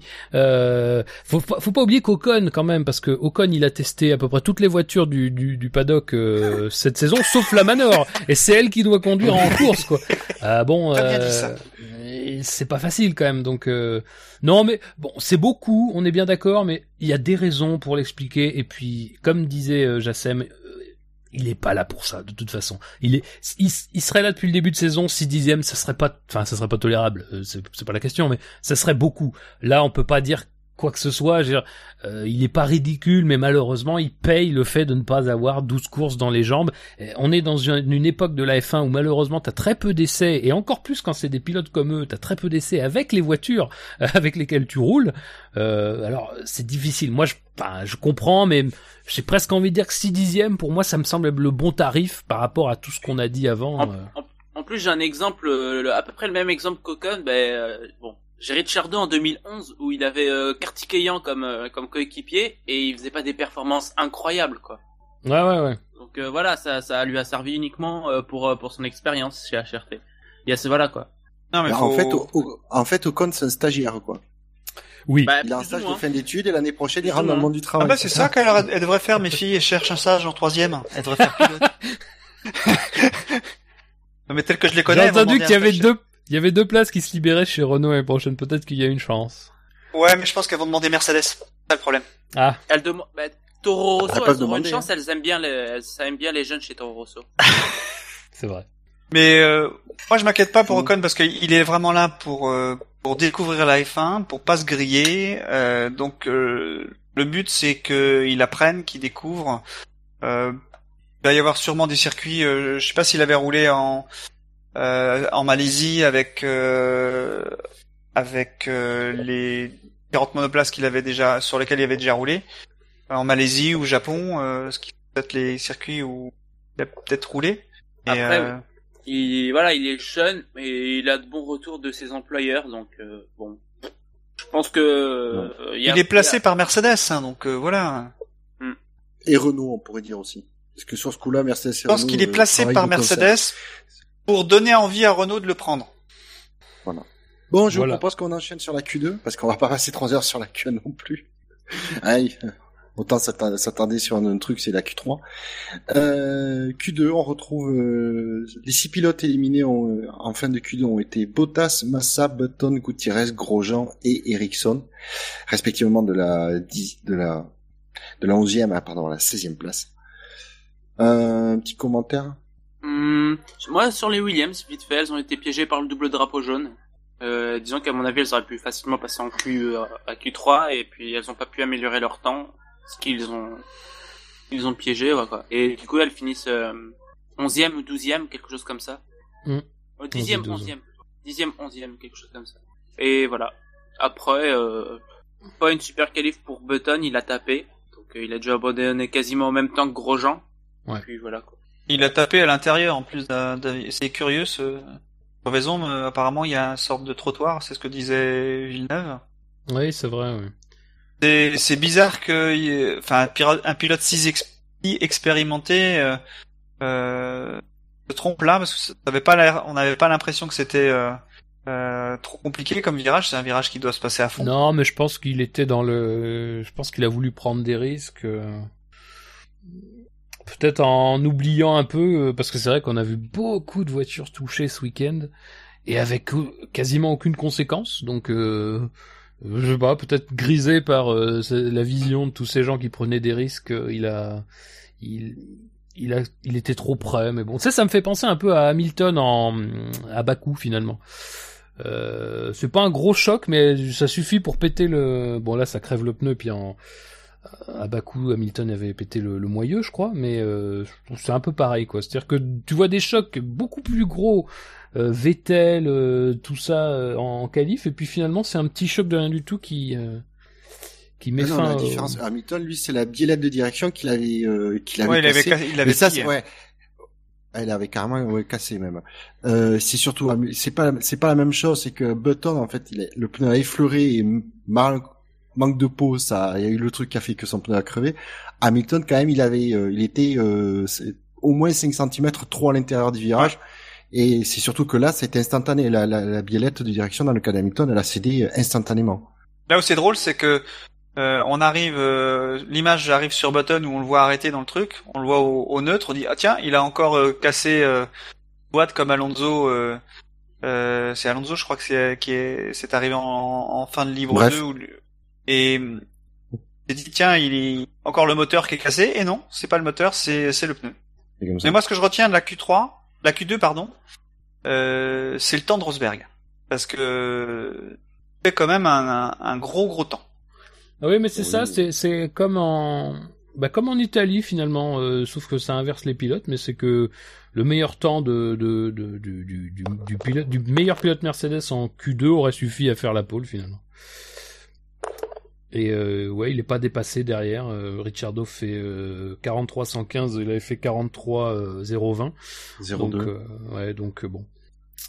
Il y a oui, effectivement, mais de toute façon Rosberg a été euh, Ouais, mais en Q2, en Q2, les, les deux les deux, euh, les Red deux Bull, Red Bull sont en, pneus rouges. Hein. super tendre, ouais, un Ouais. super tendre. ouais, Donc c'est normal qu'il, euh, on va dire qu'il Qu'ils- soit pas pré- per- performant comme comme euh, Rosberg, mais euh, Hamilton, Non, non, mais je- il est à il est à 4 dixièmes. Hein.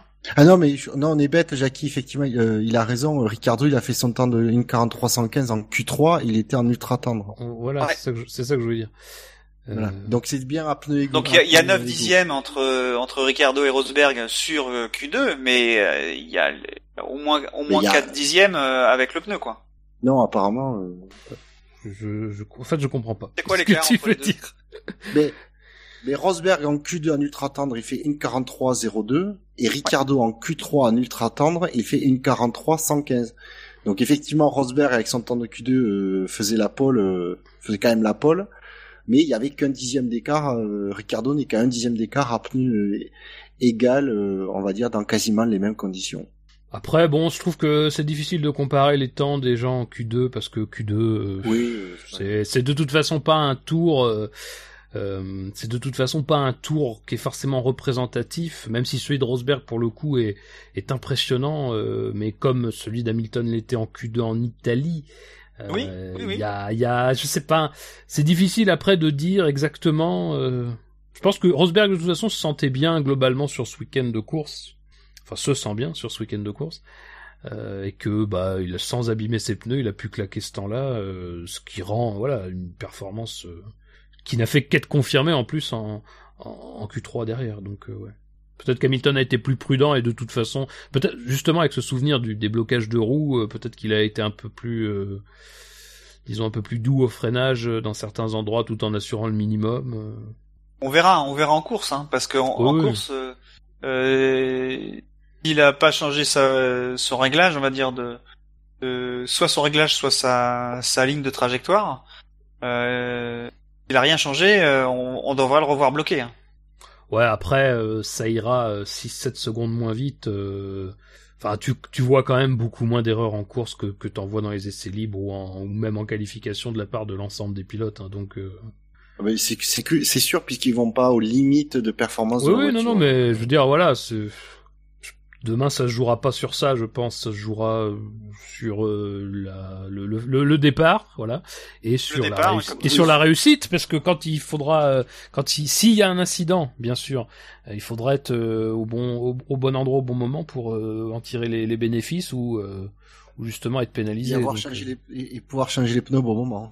Parce que sur, sur le rythme de qualification, ce qui est certain, c'est que Hamilton n'était pas dans le match euh, avec Rosberg, était même pas dans le match avec Ricciardo, c'est pour dire s'il était loin du compte.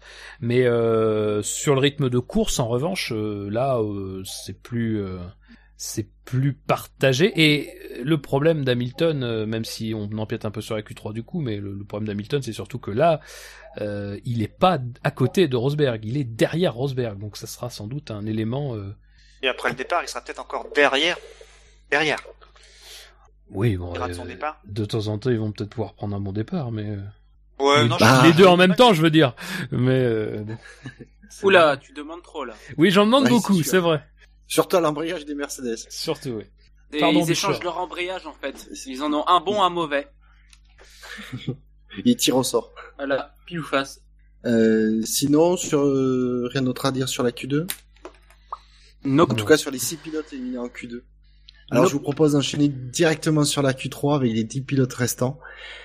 Et je vais me permettre de commencer euh, par une petite info sur le dixième, qui Mm. est celui qui Ouais. se classe dixième, Sergio Pérez, qui était effectivement donc euh, belle transition euh, sous enquête des commissaires suite à son ben à sa situation, son incident, on va dire, sous drapeau jaune, puisqu'il a dépassé euh, euh, Gutiérrez euh, sous drapeau jaune et qu'il a, il a, il a amélioré son temps euh, en Q2 s- alors qu'il est passé sous les drapeaux jaunes. Et donc, euh, on a appris qu'il avait pris euh, 8 places de, de pénalité sur la grille de même, comme sanction, et 3 points sur son permis. Euh, je vous dis donc le communiqué de la FIA précise parce que c'est toujours bien quand de préciser ce que ça dit. Donc le pilote de la voiture numéro 11 n'a pas réduit significativement sa vitesse pour être préparé à changer de direction ou s'arrêter en cas de besoin comme le stipule l'article 2.4 2.4.5.1 B lors- lorsque les doubles drapeaux jaunes étaient agités au virage 9 et 10.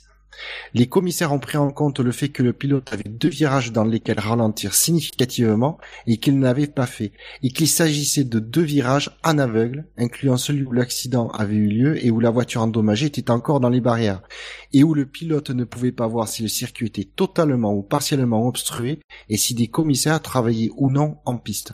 Voilà ce pourquoi, comment les commissaires justifient cette pénalité de, de 8 places. Oui, parce que c'est bien, c'est bien qu'on ait ça, parce qu'au moins ça nous permet de, de comprendre, bah, notamment pourquoi il y a une différence de traitement d'une même infraction a priori entre euh, entre Rosberg par exemple en Hongrie et euh, et donc euh, aujourd'hui. Alors sans faire non plus de comparaison totalement euh, complète, parce que euh, effectivement, euh, je pense que Perez, c'est avec les gros sabots et euh, d'une manière complètement euh, Enfin, c'est, c'est, je, je sais pas si on peut faire énorme. pire en faire, en fait, Ouais, euh, de ouais. ce que, que ce qu'a fait Ro- Pérez. euh, Donc là, c'est mérité.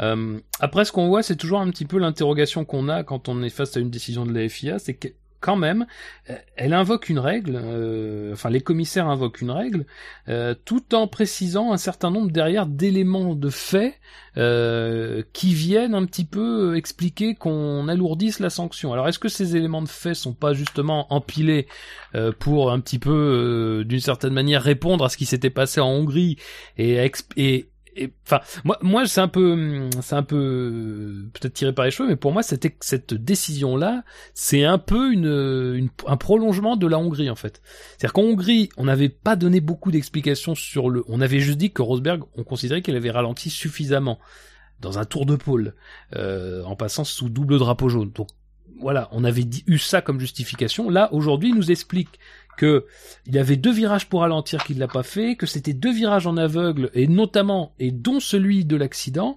euh, et où le pilote ne pouvait pas savoir si le circuit était totalement ou partiellement obstrué et si les commissaires travaillaient ou non en piste. Donc euh, là, je pense que on a une, décision qui est au moins euh, très claire. C'est qu'il y avait toutes les circonstances aggravantes possibles dans le cas de, Pérez. Et pour moi, là, on a la réponse à ce qui s'est passé en Hongrie. C'est-à-dire que là, on nous explique, en gros, le barème du, moment où on considère qu'un pilote fait vraiment infraction. Donc, on considère, moi pour moi, à la lecture de cette euh, de truc, on considérait que tous ces critères-là n'étaient pas remplis dans, dans le cas de Rosberg en Hongrie. Bon, c'est intéressant, c'est intéressant comme décision en tout cas. Et J'ai envie de dire que ce, ce, ce- ce serait bien en fait que que du coup les commissaires aient retenu les leçons de la Hongrie et, et, et en fait du manque de justification de leur euh, non de la non sanction de Rosberg et que du coup ils en aient tiré les leçons pour bien expliquer que effectivement toutes les raisons qui font que aggra- Mm. du coup aggravantes qui font qu'ils mettent cette sanction à, à Pérez. Alors j'ai une question parce que moi j'ai j'ai vu que c'était un simple drapeau jaune, c'était pas un double drapeau jaune pour Pérez. Euh, si, je crois que c'est un double. C'est un ils, double le drapeau disent jaune. dans la, ils le disent dans la double. décision. C'est un double drapeau jaune. Il n'y a pas eu de drapeau jaune, je crois, simple. Plus. Ah oui, oui, en plus, euh, en plus je l'ai lu, donc euh, oui, double drapeau jaune. Donc effectivement, euh, et du coup, même, j'ai presque envie de dire, 8 places de pénalité sur la grille, c'est pas énorme pour ce genre d'infraction, parce que c'est quand même ce qu'il y a un peu de pire. Oui, bah ça, oui, oui. De toute façon, ça, on en revient toujours au même. C'est-à-dire que tu changes un élément de ton moteur une sixième fois, tu prends 10 places et tu fais, tu doubles et tu vas trop vite sous drapeau, sous double drapeau jaune, tu prends 8 places. Bon, Après, c'est, on n'est pas sur le même plan, mais c'est intéressant de comparer parce que ça donne une, une certaine forme de. Moi, je pense que sincèrement, ça devrait valoir disqualification parce que à un moment donné, ça veut dire que tu as joué avec la sécurité de personne. Effectivement, s'il y avait un commissaire, s'il y avait un commissaire qui travaillait euh, et que lui, pour une raison quelconque, une crevaison, un problème de frein, il perdait le contrôle de sa voiture tu peux pas euh, tu peux pas jouer avec ça euh, d'autant plus qu'il y avait deux accidents il y avait deux incidents pardon sur le sur le circuit donc là on était quand même dans une phase euh, critique. C'est pas c'est pas acceptable quoi. C'est c'est toujours la même chose c'est la même chose par rapport à ce qui s'était passé en Hongrie. C'est-à-dire qu'à un moment donné tu d'ailleurs c'est marrant parce qu'il cite hein, encore une fois le il cite vraiment mot à mot, c'est-à-dire que le pilote numéro 11 n'a pas réduit significativement sa vitesse pour être préparé à changer de direction ou à s'arrêter en cas de besoin. Euh, donc voilà, euh, à un moment donné, ça, ça devrait être dissuasif, euh, même si, encore une fois, 8 places sur une grille de 22, c'est dissuasif quand même, mais ça devrait être plus dissuasif, ça devrait être radical, je pense, parce que malheureusement, encore une fois, on en revient toujours à, ça, mais on perd, on perd Bianchi parce que à un moment donné, on s'est un peu, un peu pris de liberté par rapport à la, par rapport à la façon dont on faisait respecter les doubles drapeaux jaunes, car c'était des doubles drapeaux jaunes dans l'accident de Bianchi. Euh, pas que ça évidemment, mais ça en faisait partie. Et euh, bah voilà, quand les pilotes euh, ont malheureusement ont, dans leur esprit imprimé ce type de d'attitude à adopter vis-à-vis de euh, de cela, euh, c'est euh, c'est un peu problématique. Et d'ailleurs, ça me fait penser que il me semble qu'il avait été dit que en cas de double drapeau jaune, maintenant, on mettrait automatiquement le drapeau rouge en qualification, ce qui bah, visiblement n'est pas le cas puisque la, la, séance s'est terminée sous double drapeau jaune. donc bon, c'est ouais.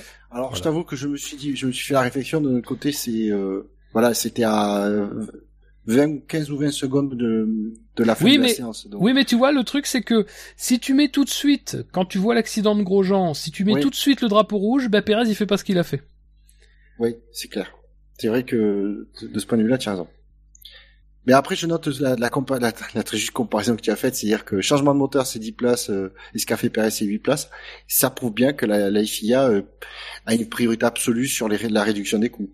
Oui, non, non, mais après, après, après, franchement, ça c'est, c'est un peu outrancier. Je veux pas, je veux pas. Euh, c'est, c'est un peu exagéré. Je reconnais que c'est pas forcément très. Non, non, mais dire, je, je mais d'une certaine manière, t'as raison, parce que effectivement, ce règlement-là, les 10 places de pénalité, enfin, en tout cas de tout ce qui concerne le changement de moteur, c'est vraiment de l'idée de la réduction des coûts. Donc c'est c'est quand même quelque chose de profond. On est bien d'accord que c'est pas une, des petites mesurettes, machin.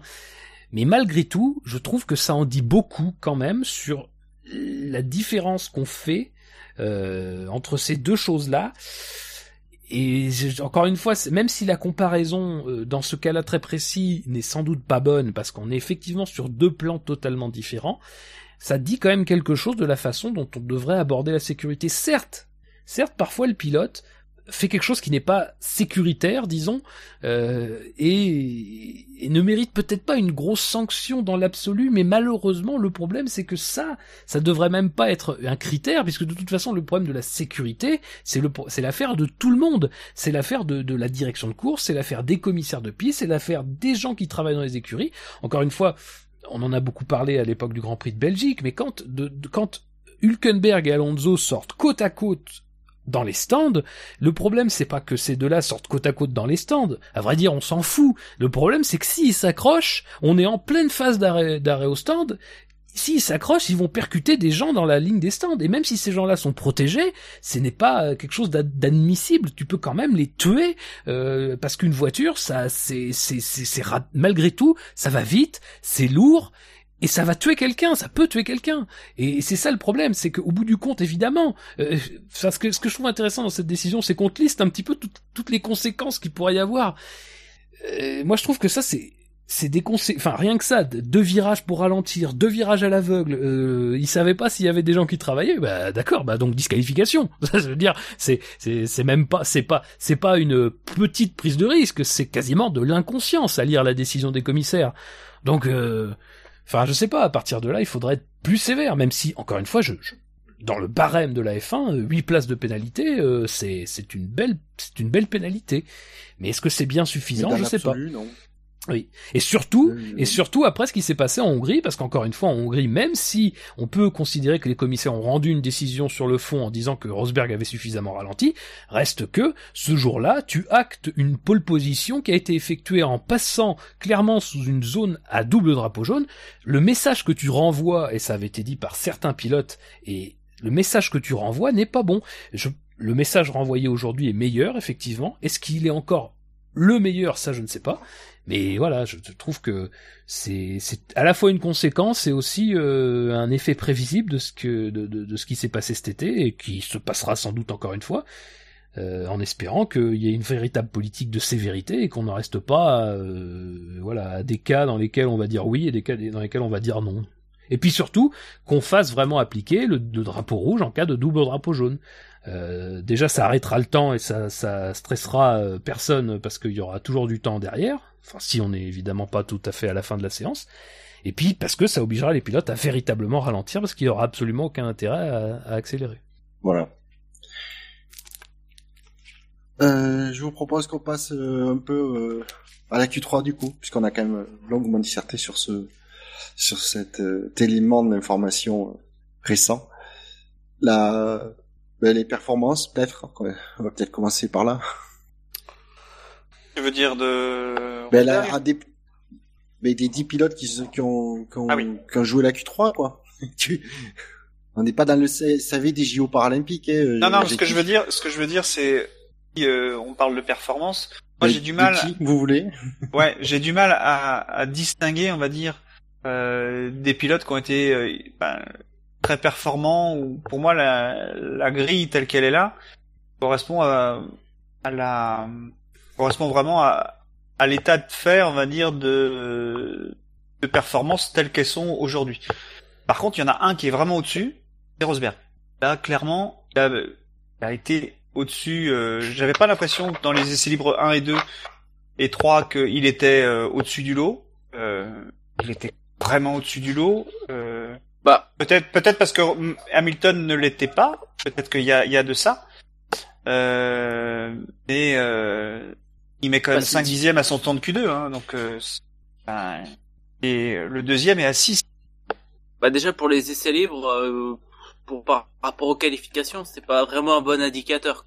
Non, non, parce que euh, les temps sont bien descendus. Hein. Oui, ah, bah, parce que ça, le- disons que ça, il faut surtout regarder les rythmes de, de relais dans, dans, les essais libres 1 et 2. Ap- Après, ouais, il est, il a, il a fait, il a fait la, il a fait la meilleure qualif euh, de très loin par rapport à son coéquipier, tout le reste. Donc, euh, je pense qu'il y a rien, à, il y a rien à dire en fait euh, sur sa qualif, quoi. Oui. Ah, il a fait le boulot. C'est son boulot là, euh, d'aujourd'hui, c'était d'être d'être en pôle. Euh, il aura un deuxième boulot demain, c'est réussir son départ. Ouais, ben normalement, il a réussi son week-end. Mais là, euh, il a fait un sacré boulot. euh, il a montré qu'il était le patron sur ce sur ce Grand Prix-là, en tout cas sur ses qualifs, sur la performance face à son coéquipier qui est qui est pourtant euh, semble pourtant bien meilleur que lui en qualification. Euh, Enfin ça, euh, ça se discute quand même, hein, parce que. Ouais, parce qu'il y a 7-7. Enfin, il y a 8-7 maintenant. Ouais, mais même globalement sur toute euh, sur sur toute la période Mercedes de domination, euh, bon, c'est pas Rosberg a, fait du très bon boulot. Hein. Non, mais Hamilton, donc, tu... enfin, il est Oui, non, mais d'accord, mais mais ce Hein. que je veux dire, c'est que euh, je pense que, que ça hein. ça part de là. Je pense que ça part de là, c'est-à-dire que euh, on aura toujours beau dire, euh, on aura toujours beau critiquer, euh, enfin en tout cas, comment dire, abaisser la valeur de de, de, de, de la lutte entre les deux pilotes qu'on aura eu et qu'on aura peut-être encore l'année prochaine, je sais pas.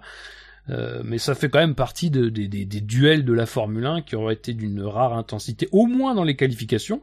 Peut-être qu'en course, en course c'est plus discutable. En tout cas, euh, 2014 c'était discutable, 2015 bon pas trop. Euh, cette année, bah il y a pas vraiment eu de duel, donc bon voilà, on va dire que on va dire que de ce côté-là c'est un peu difficile. Mais en tout cas dans l'exercice des qualifications, même si effectivement on peut considérer que peut-être Rosberg est peut-être un peu moins rapide intrinsèquement, Rosberg est- bien plus propre que qu'Hamilton déjà. Euh, et ça, mine de rien, rien que ça, ça suffit parfois à lui assurer des pôles. Et quand je dis ça suffit, c'est pas pour dénigrer sa performance. Je veux dire, ça suffit pour lui assurer des pôles euh, parce que est euh, ce qu'il est, c'est-à-dire qu'un pilote plutôt régulier, plutôt propre, euh, effectivement, c'est pas forcément le la flamboyance, mais tu vois, quand il arrive à faire des tours comme aujourd'hui, ou euh, ou comme en Allemagne, euh, parce que moi, pour moi, sa référence jusqu'ici, c'était vraiment l'Allemagne de cette année où il avait fait un super tour. Euh, Celui-ci, j'ai pas eu le temps de le regarder en caméra embarquée entièrement, donc je je sais pas, mais euh, vu le temps, ça devait être quand même un, tour assez incroyable. Et euh, et franchement, effectivement, il n'y a pas grand chose à dire.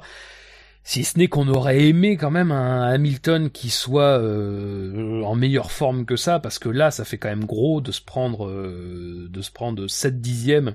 Et surtout, quand tu vois l'écart entre Rosberg et Ricciardo de ne pas arriver au moins à s'intercaler, ça c'est pas normal. Euh, Il y a clairement, euh, voilà, dire, sur, sur ce Grand Prix, euh, il n'y a pas photo du tout. Euh, ne serait-ce qu'en, enfin, je sais pas, ne serait-ce qu'en tout, quoi. Enfin, il y a, rien du tout, il y a rien de comparable.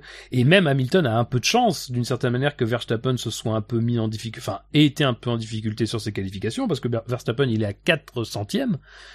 C'est-à-dire pas grand chose, euh, il aurait pu partir quatrième, donc, euh, voilà, Moi, c'est, euh, en Q3, en Q3, les deux Red Bull ont eu un peu de mal. Hein. Euh, le premier Oui, oui. relais a été difficile pour les deux.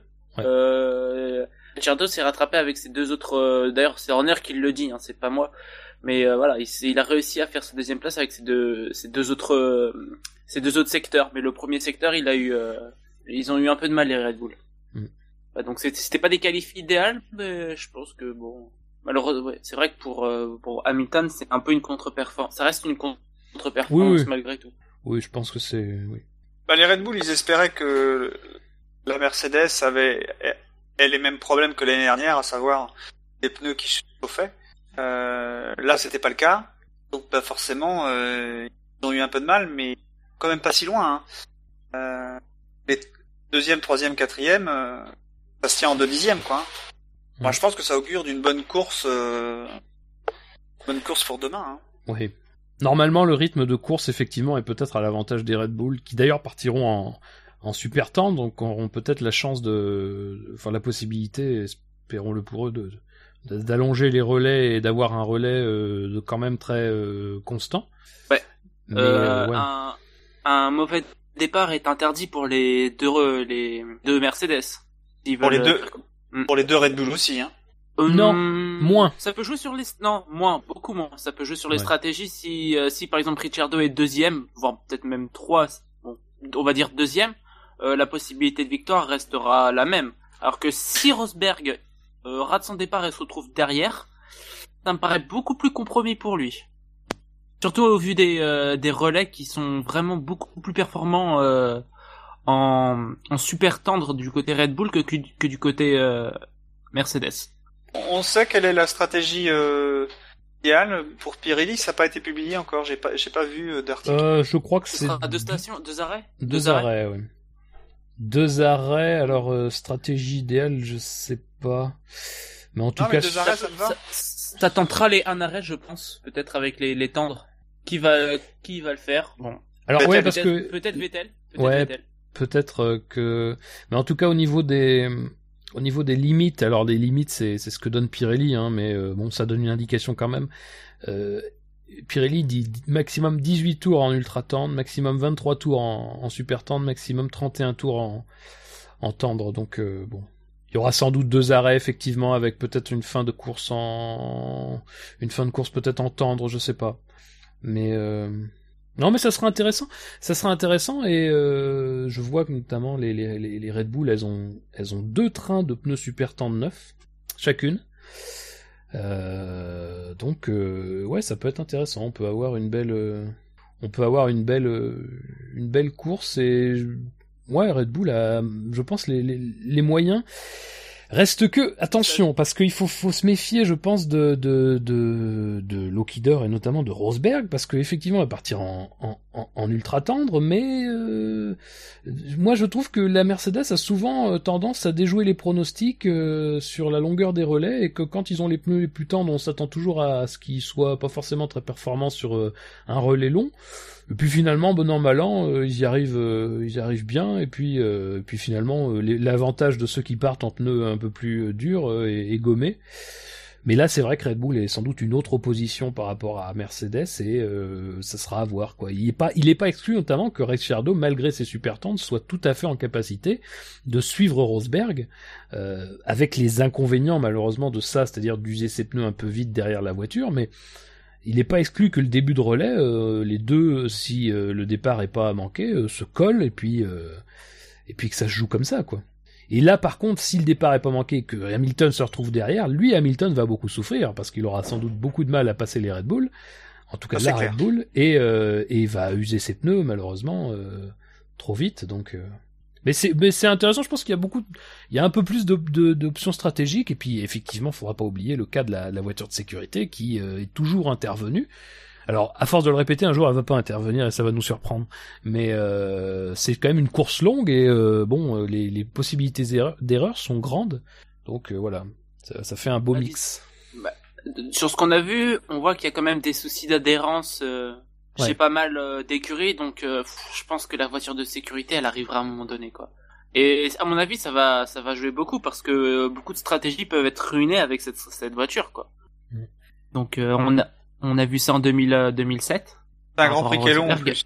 C'est un Grand Prix Mm. qui, est en 1h50, si tout va bien. Euh, il a Euh, jamais, il a jamais été en dessous d'une heure 56. Ça va encore pire. Euh, donc, Merci euh, Laurent Dupin. C'est un plaisir. Mais ouais, euh, à la fin, les pilotes sont fatigués, surtout qu'ils ont 4 millilitres, euh, 4 millilitres d'eau, enfin de boisson euh, hydratante, 4 millilitres, donc c'est pas évident, évident euh, de tenir euh, autant, euh, de se concentrer, de maintenir sa concentration tout le temps. Je pense à des gens comme Ocon, euh, qui, euh, ça va être un long Grand Prix pour lui, je pense. Hmm, moi, je vois pas les. Ça, ça, si, je pense pas que ça viendra des manors. Euh. Non, mais tu, tu comprends ce que je veux dire, c'est que il a fait qu'il a que deux grands prix dans les pattes. C'est pas des grands prix qui sont très très longs. Ça et Spa. Euh, là, c'est un gros grand prix. Euh, Il n'y a pas beaucoup de moments pour se poser. C'est chaud. Ça va pas être Ouais, en gros, pour faire course, ce que ce que Jackie, Jackie veut dire, c'est que c'est la première course pour euh, Esteban Ocon euh, qui va durer aussi longtemps et du coup dans des, dans des conditions aussi euh, difficiles. Ouais, voilà. c'est ça. Là, ou comment dire, euh, raccourcir 5 minutes en 15 secondes. Après, t'as- euh, as- t'as- tu l'as mis, tu t'as dit plus, plus de mots. Hein. après, Là, je l'ai dit plus vite alors. Après sur la Q3 juste euh, parce que bon au niveau des performances il y a rien qui me mais vraiment souligner euh, encore une fois ce qu'a fait Toro Rosso euh, ce qui prouve Oui. que la, la Toro Rosso est une voiture réussie qui dispose d'un moteur euh, vieillot De merde. et, et ce qui est intéressant c'est que les deux pilotes se suivent et encore plus intéressant je trouve c'est que notre ami Gviat qui euh, effectivement était un petit peu euh, au fond du trou depuis quelques courses non seulement il est en Q3, non seulement il est en septième place, alors c'est exactement la configuration du Grand Prix de Bakou, d'ailleurs, il était septième aussi et en Q3 aussi, mais lui disposait d'une de l'ancienne spécification de la voiture, euh, quand Sainz lui a la nouvelle spécification. Donc alors est-ce que c'est bon signe ou mauvais signe pour la nouvelle spé- spécification? Parce que on sait qu'ils sont un petit peu euh, ils sont un petit peu dubitatifs euh, par rapport au, au gain de performance, mais en tout cas, euh, voilà, je trouve que ça souligné parce que Sainz effectivement fait une super qualification, mais Gviat quand même est pas euh, est pas en reste et c'est bien qu'il retrouve un petit peu de bah, de, de baume au cœur euh, en espérant que voilà. Et puis c'est vrai ce que disait Jassem un peu plus tôt dans l'émission, c'est que voilà. Euh, être 6 et 7 euh, à la performance, c'est bon signe, mais ça sera encore meilleur signe d'arriver à marquer les deux gros points euh, demain parce que euh, il y aura sans doute pas énormément d'opportunités derrière, sans doute même aucune. Donc euh, c'est le moment ou jamais pour euh, Toro Rosso quoi. Autre chose sur la Q3, messieurs? Non. Je sens qu'elle vous inspire pas cette Q3. Hmm, un peu plus que ça. C'est étonnant, d'habitude c'est la Q1 et la Q2 où on a rien à dire et la Q3 on a tout à dire et là c'est l'inverse, on a tout dit en Q1 et Moi, je Q2, peux dire et- des choses, mais j'ai peur de me faire couper. Non, non, Ouais, euh, non, non, non, s'il te plaît. On va rester là alors. Hein. Fais comme si j'avais rien dit. Oh, on en a quand même pas mal parlé de la Q3 euh, après, mais effectivement il y avait des ramifications sur la course, mais bon. Mais juste une chose, je vois quand même deux choses. Euh, je vois un wagon euh, Rosberg. Ensuite, il y a un gros wagon avec Ricardo Hamilton, Verstappen, Raikkonen qui sont en, en 4 dixièmes. Et après, en 4 dixièmes aussi, un autre wagon, mais ils sont euh, une demi-seconde plus, plus lents. et euh, tout le reste hein, qui, euh, qui sont entre 44-1 et 44-5. Donc en gros, tu prédis les taureaux Rosso qui vont faire bouchon. C'est ça. Le rythme de course n'est pas le même que le rythme de qualif, mais euh, je note que pendant la course, il risque d'y a- il risque d'y avoir des voitures qui vont se suivre. C'est un peu comme toutes les courses, quoi. Non mais euh, vous, vous m'avez compris. Oui, euh, oui, on a compris. les, performances seront, seront tellement proches qu'ils vont avoir du mal à se doubler. Est-ce qu'ils vont réussir à se doubler Monaco, ça, quoi. Hmm, Non, parce que là, je pense qu'on peut doubler là. Ouais, ouais, je pense Oui, que. non, mais c'est un peu ce qui est intéressant dans ce Grand Prix, c'est que, enfin, dans cette course, c'est que effectivement, on a beaucoup de caractéristiques des des des, des courses en ville, mais malgré tout, on a des opportunités. On Euh, prend 320 quand même là. Hein. Ouais, ouais. On a des opportunités et d'ailleurs c'est ce qui crée un petit peu le parfois le danger parce qu'on se souvient que certaines tentatives de dépassement sont sont terminées euh, dans le mur. On, on salue d'ailleurs Michael Schumacher parce que lui a beaucoup contribué à ça. Mais euh, voilà, c'est ça qui est intéressant. Pauvre. Et Jean-Éric Verne, oui, alors lui, oui. Mais euh, c'est intéressant parce que en plus les stratégies sont différenciées. Donc on part avec quelque chose qui peut-être va nous permettre d'avoir une course plus serrée qu'on qu'on pense quoi. Et une safety car peut-être. Oui, oui. Donc, pour euh, conclure sur les qualifications, c'était la 29e, pardon, je recommence, c'était la 29e pole position de Nico Rosberg, la 67e de l'équipe Mercedes et la 150e du moteur Mercedes à une vitesse de 177,747 km heure. Et après les qualifications, on va commencer par faire des hypothèses sur la course, messieurs. Donc, euh, pour vous, quel est le pronostic de cette course? Déjà, est-ce que vous, on aura droit au safety car? Oui. Euh, oui, tôt je pense. Ah, Premier tu veux dire dès le premier virage? Ouais, ouais, ouais, Je ouais, le- ouais. Palmer, je le sens bien. je le sens bien. Je le sens bien. Il, il m'a l'air prêt.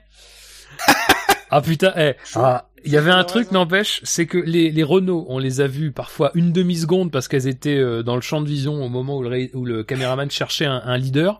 À chaque fois, à chaque fois, le freinage était complètement loupé. C'était des freinages de gros dégueulasses, ça allumait tous les pneus à la fois. Enfin, c'était ah quelle À un moment, voiture. on a cru que c'était Maldonado qui était revenu.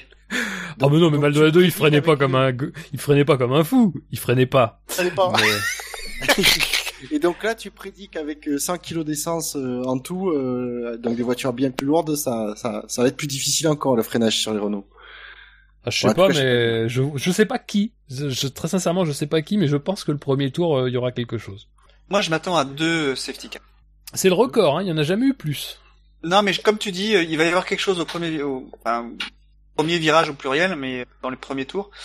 Et euh, il va y en avoir un autre qui va sortir parce qu'il sera fatigué euh, et euh, il va taper comme Romain a, a- a tapé là. Et il y aura un- une voiture de sécurité de nouveau. Non, Romain, il va, il va finir sa course, mais il sera. non, non, mais je dis pas. Rom- comme Romain, mais une vo- Ah. un, un crash dans ce genre-là en fait. Non, mais je sais pas, la, la, la cote à Palmer, elle est, elle est bonne là. Les, les bookmakers. euh, Ah ouais, la cote, elle est à 1.01 à peu près. Ah ouais. Ah, ça va pas pas rapporter gros, euh, mais bon. Je, le- je le sens bien. Et sinon, euh, à part, euh, euh, pour info, moi, je vais, allez, je vais, je vais être osé. Je monte les enchères sur Jackie. Je dis, on va avoir trois safety cars. Je les sens bien chaud euh, derrière, que ce Mm. soit, soit jaune ou autre chose. Et pas forcément au premier virage, le premier. Ah. Je me dis que le premier Non, virage ça, justement, ils peuvent être, ils peuvent être gentils et tout ça, mais c'est là où il y a des, des écarts qui peuvent se re- réduire, tu sais, par, par l'effet euh, non, accordéon. souvent, c'est au bout de la ligne que droite. du coup, et que du coup, à la, à la ligne droite suivante, c'est là Ouais. qu'il y a des opportunités qui peuvent s'ouvrir et qu'il y a des tentatives désespérées en- dans le premier tour qui se créent. Voilà. C'est pour ça. Sinon, allez. Et du coup, votre, le podium que vous envisagez, vous? Mmh, voyez? Mmh. Podium. Allez, là. Je me lance. Ok, je vais me lancer. Allez. Je- C'est peut-être pas le podium que je pense, mais c'est le podium que j'aimerais. Euh, bon, allez, on va dire. Allez, on va, on va quand même espérer une victoire de Red Bull, de Ricciardo, avec euh, deuxième euh, Rosberg et troisième euh, Ha- Hamilton. Voilà. Ça me paraît, ça me paraît bien. Ça me paraît le podium bien. Ouais, c'est vrai qu'il est pas réaliste parce que si c'est une Red Bull qui gagne, ce sera Max. hein. Bah, Non, avec je dis ça pour charmer, je avec- dis ça pour avec une charmer. safety car, rien d'impossible. Hein. Avec un bon trait de pneu, rien d'impossible. Voilà, avec un, bo un bon Une arrêt bonne stratégie. euh, bien pourri. Voilà. Euh, moi, je vois un podium euh, Rosberg, Ricciardo, Verstappen. Je pense qu'Hamilton va va payer euh, un lourd tribut ce week-end et qu'il va même pas euh, parvenir à faire fonctionner sa stratégie et que Verstappen va le passer. Non mais ça c'est moi je pense pas je pense que c'est une limite l'inverse c'est typiquement le, le le genre de week-end qu'Hamilton a connu où tout d'un coup ben en course il est bien en fait Ah ben, j'espère me tromper, mais je Ah oui, pas, ouais. je sais pas, je sens pas ça. bah, euh, moi j'ai mis euh, Rosberg devant j'espère un peu me tromper aussi mais bon le, je sens peut-être pas je sens pas non plus Hamilton quoi Ouais, non plus. Je sais pas où il était Hamilton mercredi. euh, Il était pas à, à la Barbade ou un truc comme ça qui expliquerait un décalage horaire, une fatigue. Oh. Alors ça, ça, sans déconner. Ça devient lourd, hein. Moi, Donc, je le vois Jack- pas non plus. Je soupçonne Jackie d'être un petit troll. Ouais, voilà. Non, non, c'est pas mon style ça. C'est trop ton style. donc, le troll, au lieu de, de dire des, des bêtises, il pourrait nous donner son podium, s'il te plaît? Ouais, moi je vois. Euh... Je sais pas si Rosberg va gagner, mais je vois bien aussi Hamilton. Euh... ah, Peut-être pas comme en, en Italie, mais je vois bien euh, rater son départ et remonter, mais euh, se faire euh, harponner par Verstappen parce que je sais pas, Verstappen, je le vois pas finir la course. Et mon podium, ce serait Rosberg, Ricardo et Raikkonen. pourquoi pas? Parce que Raikkonen, on on en a pas trop parlé, mais euh, je l'ai, je l'ai senti très très fort euh, pendant euh, les- toutes les séances que j'ai vues. Il a juste raté son, son dernier tour, euh, enfin son, la, la, la Q3. Il a pas réussi à mettre euh, tout en ligne pour pouvoir euh, réussir, mais euh, je l'ai senti solide, vraiment solide. euh, mais elles Moi, sont ce moins que je rapides note- que les Red Bull par contre hein. moins Moi, solide, ce que mais je- Et Jackie, ce que je note dans ton podium, c'est que du coup, tu, tu mises sur, euh, sur le fait que Raikkonen dépasse Verstappen à Singapour. T'es optimiste, hein? S'il y a, s'il n'est pas arrivé au camp, à Spa, je Non, pense pas en qu'il fait, arrive à je- Singapour. je, je, je, je pense que Hamilton, t'as pas, ent- t'as pas écouté en fait, que Verstappen et Hamilton vont s'accrocher. Rosberg et Hamilton? Et donc tu vois pas Rosberg, même- pardon. Ah. Verstappen, et. Hamilton, Verstappen et Hamilton vont s'accrocher. Ouais, parce que si tu vois un accrochage entre les deux là et quand même une victoire de Rosberg, ça me paraît couille. Non, non, non, non. Je, ce que j'ai dit au début, c'était euh, un accrochage entre Hamilton et Verstappen. Un, un truc op- très optimiste de Verstappen et qui finit par taper euh, Hamilton et ils se sortent tous les deux. Je vois, je vois ça comme ça en fait. Effectivement, Hamilton, bah, pas habitué à batailler avec euh, Verstappen euh, dans le peloton, euh, se retrouve piégé par les du le, le, le Hamilton de 2007-2008 face à Verstappen, ça devrait envoyer, ça doit, ça devrait envoyer du lourd quand même. Ah oui, c'est vrai. Ouh Et là là, là. curieusement, il va dire que il pilote de manière très dangereuse alors qu'il trouvait ça sympa avant, mais voilà. Jackie, Non, il est non, fort parce pas. que Jackie, il est fort parce que il s'est rien passé encore, mais il trouve déjà le moyen de critiquer Hamilton sur un truc qu'il a pas dit. il est fort, Jackie. Jackie Non, mais est très fort. c'est pas, c'est, pas pour Ouais. critiquer, mais c'est, c'est sûr que si ça arrive, euh, la, la mansuétude qu'il avait vis-à-vis de- du pilotage de, de Ah de bah oui, je pense aussi. Je pense aussi. Mais c'est pas du troll, ça, hein, c'est, euh, c'est Bah, pas de la a- critique non plus, mais je maintenant, pense que il l'a défendu. Jusqu'à maintenant, il l'a défendu. Après, ça dépendra du, du fait de course en question. mais Donc, il l'a défendu parce qu'il, il est pas, il n'était pas euh, impliqué. il est pas impliqué dedans. Hein. Bah, on verra bien Voilà. s'il fait preuve de mauvaise foi. que pas. ce qu'a fait, ce qu'a fait Enfin, Verstappen on va à pas- Raikkonen, on va pas- encore, hein. On va pas passé passer hein. trois heures sur des qui se sont pas déroulés. Et bah, ça c'est verrez. fort. on en reparlera lundi. Eh ben, En fait, on est voilà, en train de débuter le, le- on est en train, on est en train de débuter la prochaine émission. euh, Eh, ça serait bon, n'empêche, faudrait le faire, c'est un jour. Tu fais le SAV de la course avant qu'elle se produise. Ça serait Voilà. bon. Voilà. Le concept Minority pourrait être Report. intéressant. Ouais. Le concept pourrait être intéressant. Euh, personnellement, moi, le podium, euh... allez, parce que je suis un peu optimiste et euh, je j'imagine bien Rosberg gagner, parce que ça me ferait plaisir. Je dirais aussi Ricardo deuxième et euh... et parce que je sens que l'inévitable ne sera pas évitable. Euh, ce sera Hamilton troisième. Waouh, gros risque. Gros risque. Ouais, gros dire. risque. Allez, j'ai pris un risque sur le nombre de safety cars, j'en ai pris, j'en ai pris les trois. Je peux pas prendre des risques partout en même temps. Hein. Alors je vous Non, je rappelle, que- je je vous rappelle que. pense qu'au bout du, vas-y, vas-y. Vas-y, vas-y, Jassem, vas-y. Non, je pense que ça m'étonnerait qu'il y en ait trois, même si je pense qu'il y aura un drapeau rouge à un moment donné, quoi. Mais vas-y, continue, Fab. Je, je, je vous rappelle qu'il y a 15 jours, on voyait tous Hamilton gagner. Donc, euh, faites attention. Ne pariez quand même pas d'argent sur la base de nos pronostics, hein, parce qu'en général, vous, vous allez perdre. Alors, on décline toute responsabilité. Je vous avoue que, que la, la tentation est très grande de réécouter toutes les émissions depuis le début pour entendre euh, les podiums à chaque fois. Très sincèrement, je sais pas Et si... faire- Ah, on Et pourrait faire faire un un petit montage de Excel juste et- les. Ah, ah, ah oui, je ferais bien un tableau Excel, oui, effectivement. Ah bah, du coup, écoutez, à faire un petit tableau Excel et voir qui était le meilleur pronostiqueur. Non, non, mais c'est même pas ça, c'est moi, c'est voir si quelqu'un a eu raison une fois, en fait. mais euh, c'est intéressant. Euh, si, je crois. Oh si, je pense quand même qu'il y a eu euh, Ah non, mais je, je- ouais, mais Ah, mais sur podium, mais podium exact. Ah fois, bah, podium hein. exact. Oui, podium, mais- Ah, podium exact. Ah oui. Là, on est vraiment tiercé magazine. Là. Ah bah, euh, faut le... oui, bien sûr. Ah non, on est gâté, plus quoi. Madame Irma. Le placer, euh, évidemment.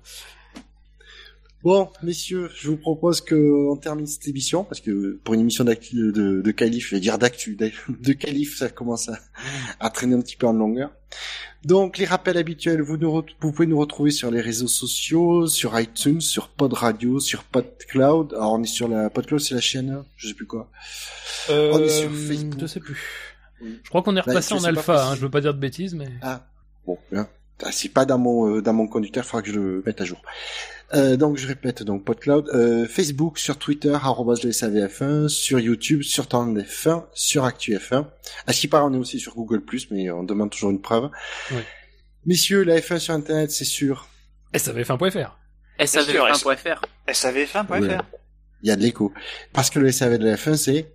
C'est fort en Ah, pronostic. Dirais que de dire ça, c'est très fort en- comme pronostic. Oui, c'est vrai. Donc sur ce, messieurs, il est temps de terminer. On dit au revoir à nos auditeurs. Au revoir les on- auditeurs. Et on va. Au revoir les. Au revoir, Les bonne auditeurs. soirée. Ciao.